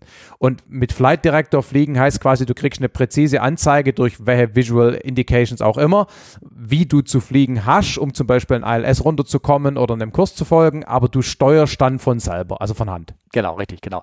Ähm, das ist ähm, um jetzt nochmal ein bisschen feiner zu sagen, so ist es aber bei den, bei den kleinen Flugzeugen, die ich und du jetzt fliegen, aber bei den großen sind das tatsächlich getrennte Systeme. Du könntest auch den Flight Director ausschalten ja, und trotzdem den Autopiloten ILS fliegen lassen. Hä? Okay. Du hast das weil so erklärt, dann wird einfach nichts angezeigt. Der wird nichts angezeigt, Oder? aber der Autopilot kann es trotzdem äh, okay, fliegen, weil okay, er auch okay. die Signale interpretieren kann. Okay. Mhm. Ja? Genau. Okay. So. Äh, genau, also das, das dazu. Ähm, äh, ich sag mal so, auf der Kurzstrecke, wo du deutlich mehr Legs fliegst und deutlich äh, frischer und äh, sagen wir, zu einer halbwegs menschlichen Zeit fliegst, ähm, da, da wird viel mehr auch ohne Autopilot geflogen, weil das einfach ja. auch viel mehr Spaß ist, weil das für den Körper, für dich, für deinen Geist auch viel mehr, weil du nicht in irgendwelchen Erschöpfungszustände oder Fatigue, äh, also Erschöpfung ja. irgendwie, ja, Fatigue halt äh, äh bemerkst. Ja. Also da wird deutlich mehr Hand geflogen. Deswegen sind die Leute natürlich da auch wesentlich fitter, was das manuell fliegt. Ne, die haben auch viel größere Anteile ihrer Gesamtflugzeit in sozusagen interessanten Flugphasen, ne? Start, Landung, Anflug und so weiter, ne? Genau, Klar. Genau, genau. Ja.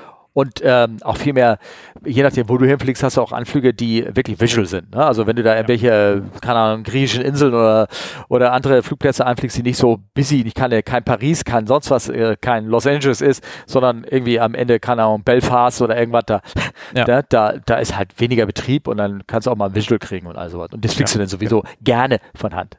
Ne? Ja, ja. Mit einem Lächeln auf den Lippen. Ja. ja, dann hat er noch gestellt, äh, Markus die Frage. Außerdem würde es mich interessieren, ob Markus einen Airbus im Notfall selbst landen könnte, beziehungsweise denkt, dass er es könnte. Schönes Wetter, keine Defekte. Noch in Klammern geschrieben.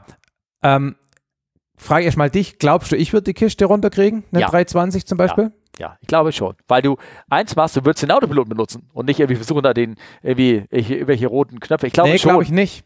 Glaube ich nicht. Also ich, ich sag mal so, ich, das ist ja die ganz typische Frage. Da gibt es auch irgendwie 10.358 YouTube-Videos dafür, wo irgendein Laie und oder Hobbyflieger quasi in einen Airliner reingesetzt wird. Ich beantworte die Frage mal folgendermaßen. Ich habe im Simulator, also im richtig großen Level irgendwas Simulator, eine Falcon 50 gelandet, auch bei Seitenwind ähm, und eine 767. Mhm. Bei gutem Wetter ohne Autopilot. Weil, also von Hand geflogen. Weil die Systeme zu bedienen, die richtigen Knöpfe zu drücken, die richtigen Modes einzuschalten, wenn du da keine Übung hast, ist schwieriger, als das Flugzeug von Hand zu fliegen. Ja. Ähm, und insofern, also wie gesagt, im Simulator habe ich es hingekriegt. Das war auch eigentlich alles halbwegs senkrecht. Ja, das, die, wie gesagt, das Wetter war gut, 10 Knoten Gegenwind, kein Seitenwind bei der 6, 7 und bei der Falcon 50 haben wir, haben es dann auch mit Seitenwind probiert, das, das ging gut. Ähm, aber was da natürlich sich von so einem realen Notfall unterscheidet, ich war natürlich nicht, überhaupt nicht nervös. Ja, und ob du dann sowas hinkriegst, wenn du ähm, entsprechend nervös bist, ähm, das ist halt dann die Frage. Also ich weiß nicht, ob ich das, ob ich es schaffen würde. Ich würde, ich würde Folgendes glauben. Ähm, wenn es genug Sprit gibt, dass man ein bisschen Zeit hat, sich an den Flieger zu gewöhnen und also genug Sprit, genug Zeit Und wenn jemand am Funk ist, der einem so ein bisschen äh, runtersprechen kann und sagen, hier, das ist jetzt deine relevante Geschwindigkeit, setz mal, gut, dass wir die Klappen ausfahren muss, das weiß ich auch selber, aber ich weiß ja nicht, die, eine sinnvolle Anfluggeschwindigkeit, weiß ich ja nicht vom 320, keine Ahnung. Wenn mir das am Funk jemand sagen kann und mich so ein bisschen runterspricht, ich glaube, dann gibt es eine Chance, dass man das hinkriegt. Ja, und deswegen sage ich ja nochmal, ich glaube, du hättest es geschafft, weil du hättest nämlich das Richtige gemacht. Du hättest irgendwie nicht Autopilot ausgeschaltet oder irgendwas gemacht. Den Heading hättest du noch hingekriegt und dann hättest Ja. du eins gemacht, du hättest nämlich den Kopfhörer aufgesetzt und hättest klar. nämlich versucht, jemanden irgendwie zu anzurufen. Ja, logisch. Logisch. So. Das Ja, und du wärst Fall. geil. Und, äh, und nicht da versuchen, das Ding da zu stehen und selber auf dem Klavier zu drücken. Und da, und dann, Aber das, das funktioniert halt nur, wenn man genug Sprit hat. Ja. Ne? Du brauchst halt Zeit. ja. Ja, Das ist das, glaube ich, das mitentscheidendste, Zeit und vernünftiges Wetter. Ja. Na? Also, weil zum Beispiel das Ding per ILS runterzufliegen, klar, wenn mir einer diktiert, welchen Knopf ich drücken muss, dann kriege ich das hin, weil dann bin ich ja nur Knopfdrücker. Ja. Aber ein ILS von Hand runterfliegen kannst du vergessen, da fehlt mir die Übung. nee, der Aber nicht visuell, Ja. visuell unter den, unter den richtigen Randbedingungen kriegt man die Karre schon, kriegt man die Karre schon runter. Genau. Ja, ich denke mal auch. Also wie gesagt, es muss ein, einem ähm, einer Tipps und Tricks geben, ne? Und ähm, äh, und ähm, Gott, also ist klar, das sind natürlich immer die Leute, die so die typische Frage auch von so Flight-Simmern, ne? Die, die Ja, sagen, genau. würde ich das irgendwie hinkriegen? Vielleicht würden sie es. Also würde ich gar nicht, ähm, würde ich gar nicht irgendwie sagen, dass sie es nicht hinkriegen, auch nicht ohne irgendwelche Anweisungen, wie das irgendwie zu geht. Aber der Faktor Nervosität und dann im Schreck dann doch irgendwas Falsches zu drücken und sich wundern, was macht er dann jetzt? Oder wenn es dann nicht klappt, dann den richtigen machen, in der kurzen Zeit Ja. dann die richtigen Griffe zu betätigen, in der richtigen Reihenfolge. ne? Das Zum Beispiel jetzt im Rahmen meiner, meiner Lappel-Ausbildung, ja, da habe ich auch beim ersten Flug, wo ich in dem Flieger geflogen bin, die Landung selber gemacht. Mhm. Ohne Problem. Klar, ist kein A320, aber ich will nur sagen, wenn einem einer sagt, was eine sinnvolle Anfluggeschwindigkeit ist und die richtige Klappenstellung und das Wetter halbwegs passt, dann kriegt man das, wenn man ein bisschen Gefühl hat, schon irgendwie hin. Mhm. Ja, und wenn die Bahn lang genug ist. Ja.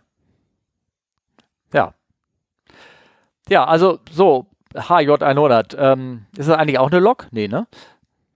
ähm, ähm, jetzt hast du da unsere, unsere, unsere Antworten. Ähm, ich hoffe, du, es, es- das sind auch die Antworten, die du gerne haben wolltest, oder wolltest du was anderes damit rauskitzeln? Man könnte natürlich irgendwie sagen, er wollte wissen, ob, ob man überhaupt noch mit der Hand fliegt in so großen Airbus oder ähm, ob das dann so schwierig ist. Also am Ende ist es ein dusseliges Flugzeug und man muss halt wissen, welche Reihenfolge man was.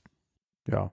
Und man muss ein Ge Gefühl, glaube ich, für die, für die Trägheit entwickeln, weil natürlich ist so ein A380 ein bisschen träger als eine Cessna 172 und das muss man halt in seinem Gefühl für den Flieger irgendwann mal ein bisschen er er erarbeiten. Ne? Ja, Da- das, das schon. Auf der anderen Seite, rein von der Steuerung her, hat er auch die dementsprechenden Steuerflächen, um das Ding da zu fliegen. Wie, also die Leute, die, die den 319er geflogen haben, sagen, der 380 fliegt sich wie ein 319er, Weil okay. er einfach so agil ist. Ne? So irgendwie so. Okay. Ja, Mhm, genau. mhm, ja, okay, cool. Ja, so, jetzt haben wir ein Problem. Wieso? Na, die kleine Geschichte am Ende. Und ich habe nichts und ich habe äh, gesagt, du könntest doch mal endlich was erzählen. Aber ich habe jetzt ja schon zwei Stunden lang irgendwelchen Kram erzählt. ja, ja. Weil die, du, du hast hier hingeschrieben, äh, F16 oder irgendwas in die Richtung. Ich meine, die Geschichte hat inzwischen auch schon jeder zehnmal gehört, oder? Ich meine, dass ich F16 mitgeflogen Ja, bin. Was du soll ich da erzählen? Da gibt es eine Podcast-Folge von sogar. Ja, eben. Und Ja? die bin ich im Übrigen auch ein bisschen selber geflogen, aber, aber natürlich nicht bei der Landung. Ja.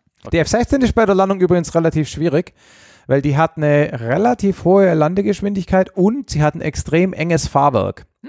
Also schmal. Ne? Ja. Die, die tendiert dazu, so ein bisschen rumzutänzeln. Ja. Also ähm, da ist eine F-18 mit ihren, mit ihren LKW-Fahrwerk und mit dieser typischen Navy-Landung, wo man einfach eine Sinkrade einstellt und dann in den Boden crasht.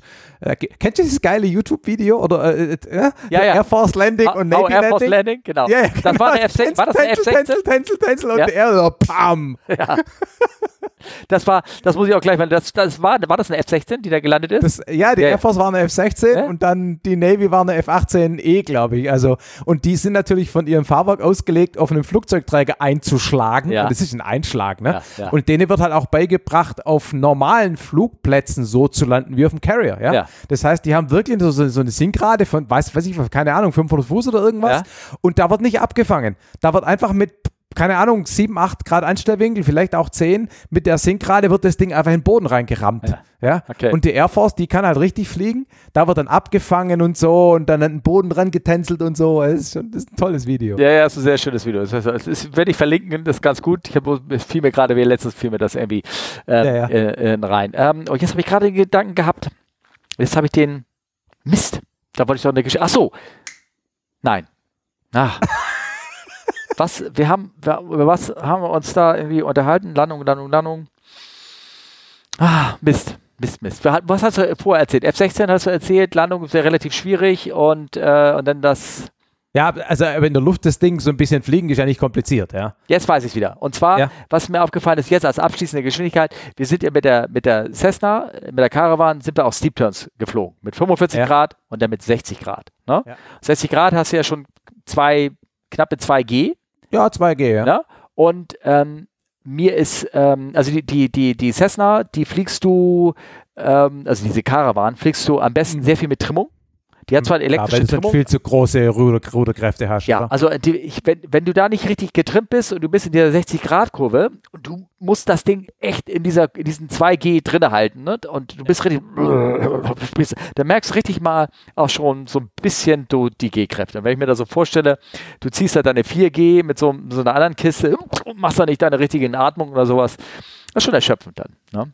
Bei der F16 jetzt oder was? Ja, ja, genau. Ja, das da waren ja musst- 9G, waren ja 9G, nicht nur 4. ja ich habe aber, ich hab ein ja. bisschen, ich weiß, ich kann, wieso hast du 9G gemacht? Ja, klar. Oh. Aber du hattest ein Höschen Ja, das ist da so ein bisschen, das ist da so ein bisschen Rite of Passage, ne? Das muss jeder mal gemacht haben. Ah, okay. Ähm, aber mit der, mit der, mit der G, mit dem, mit der G-Hose und mit der Atmungstechnik und, und im Zweifelsfall gibt es ja noch das Geheimrezept 100% Sauerstoff, ne? ja, Ähm, Das geht dann schon. Geht aber das, anstrengend ist das schon. Ja, ja, ja, ja, ja, ist mir schon klar. Ähm, geben Sie automatisch 100% Sauerstoff dann? Oder wie wird's gemacht? Nee, nee, das nicht. Ähm, es wird ein bisschen höher geregelt, Mhm. aber du hast da so einen Hebel, auch wenn es dir schlecht wird oder so, Ja, ähm, kannst du dir geschwind 100% Sauerstoff geben. ja. Also Ja. das, die haben ja auch, was, was wir auch gemacht haben, waren ähm, vier Rollen am Stück. Mhm. Und ähm, also mir, mir ist nicht schlecht geworden, ich musste nicht kotzen, mir war es auch nie wirklich schlecht, Ja. aber ich habe dann nach den vier Rollen, habe ich mir kurz für ein paar Sekunden oder so eine halbe Minute so Sauerstoff gegönnt, Ja, okay. Ja, ja. weil es dann einfach schon wieder, wieder einnordet. Ja, ja, ja, das, das ist aber bekannt. Mit Sauerstoff, wenn es schlecht ist, Ja, dass, ja, du da, genau. dass du deine Dose nimmst oder irgendwie sowas. Das, Ja, genau. das ähm, ähm, Genau. ist auch, gu- auch gut. ne? Also soll auch, also das ist jetzt das, was du immer so als Scherz abends bei der Kneipe sagst, wenn du denn, wenn du dann morgens zum Flug gehst und hast den Kater noch, dann nimmst du dir erstmal die Maske und dann geht es gleich besser.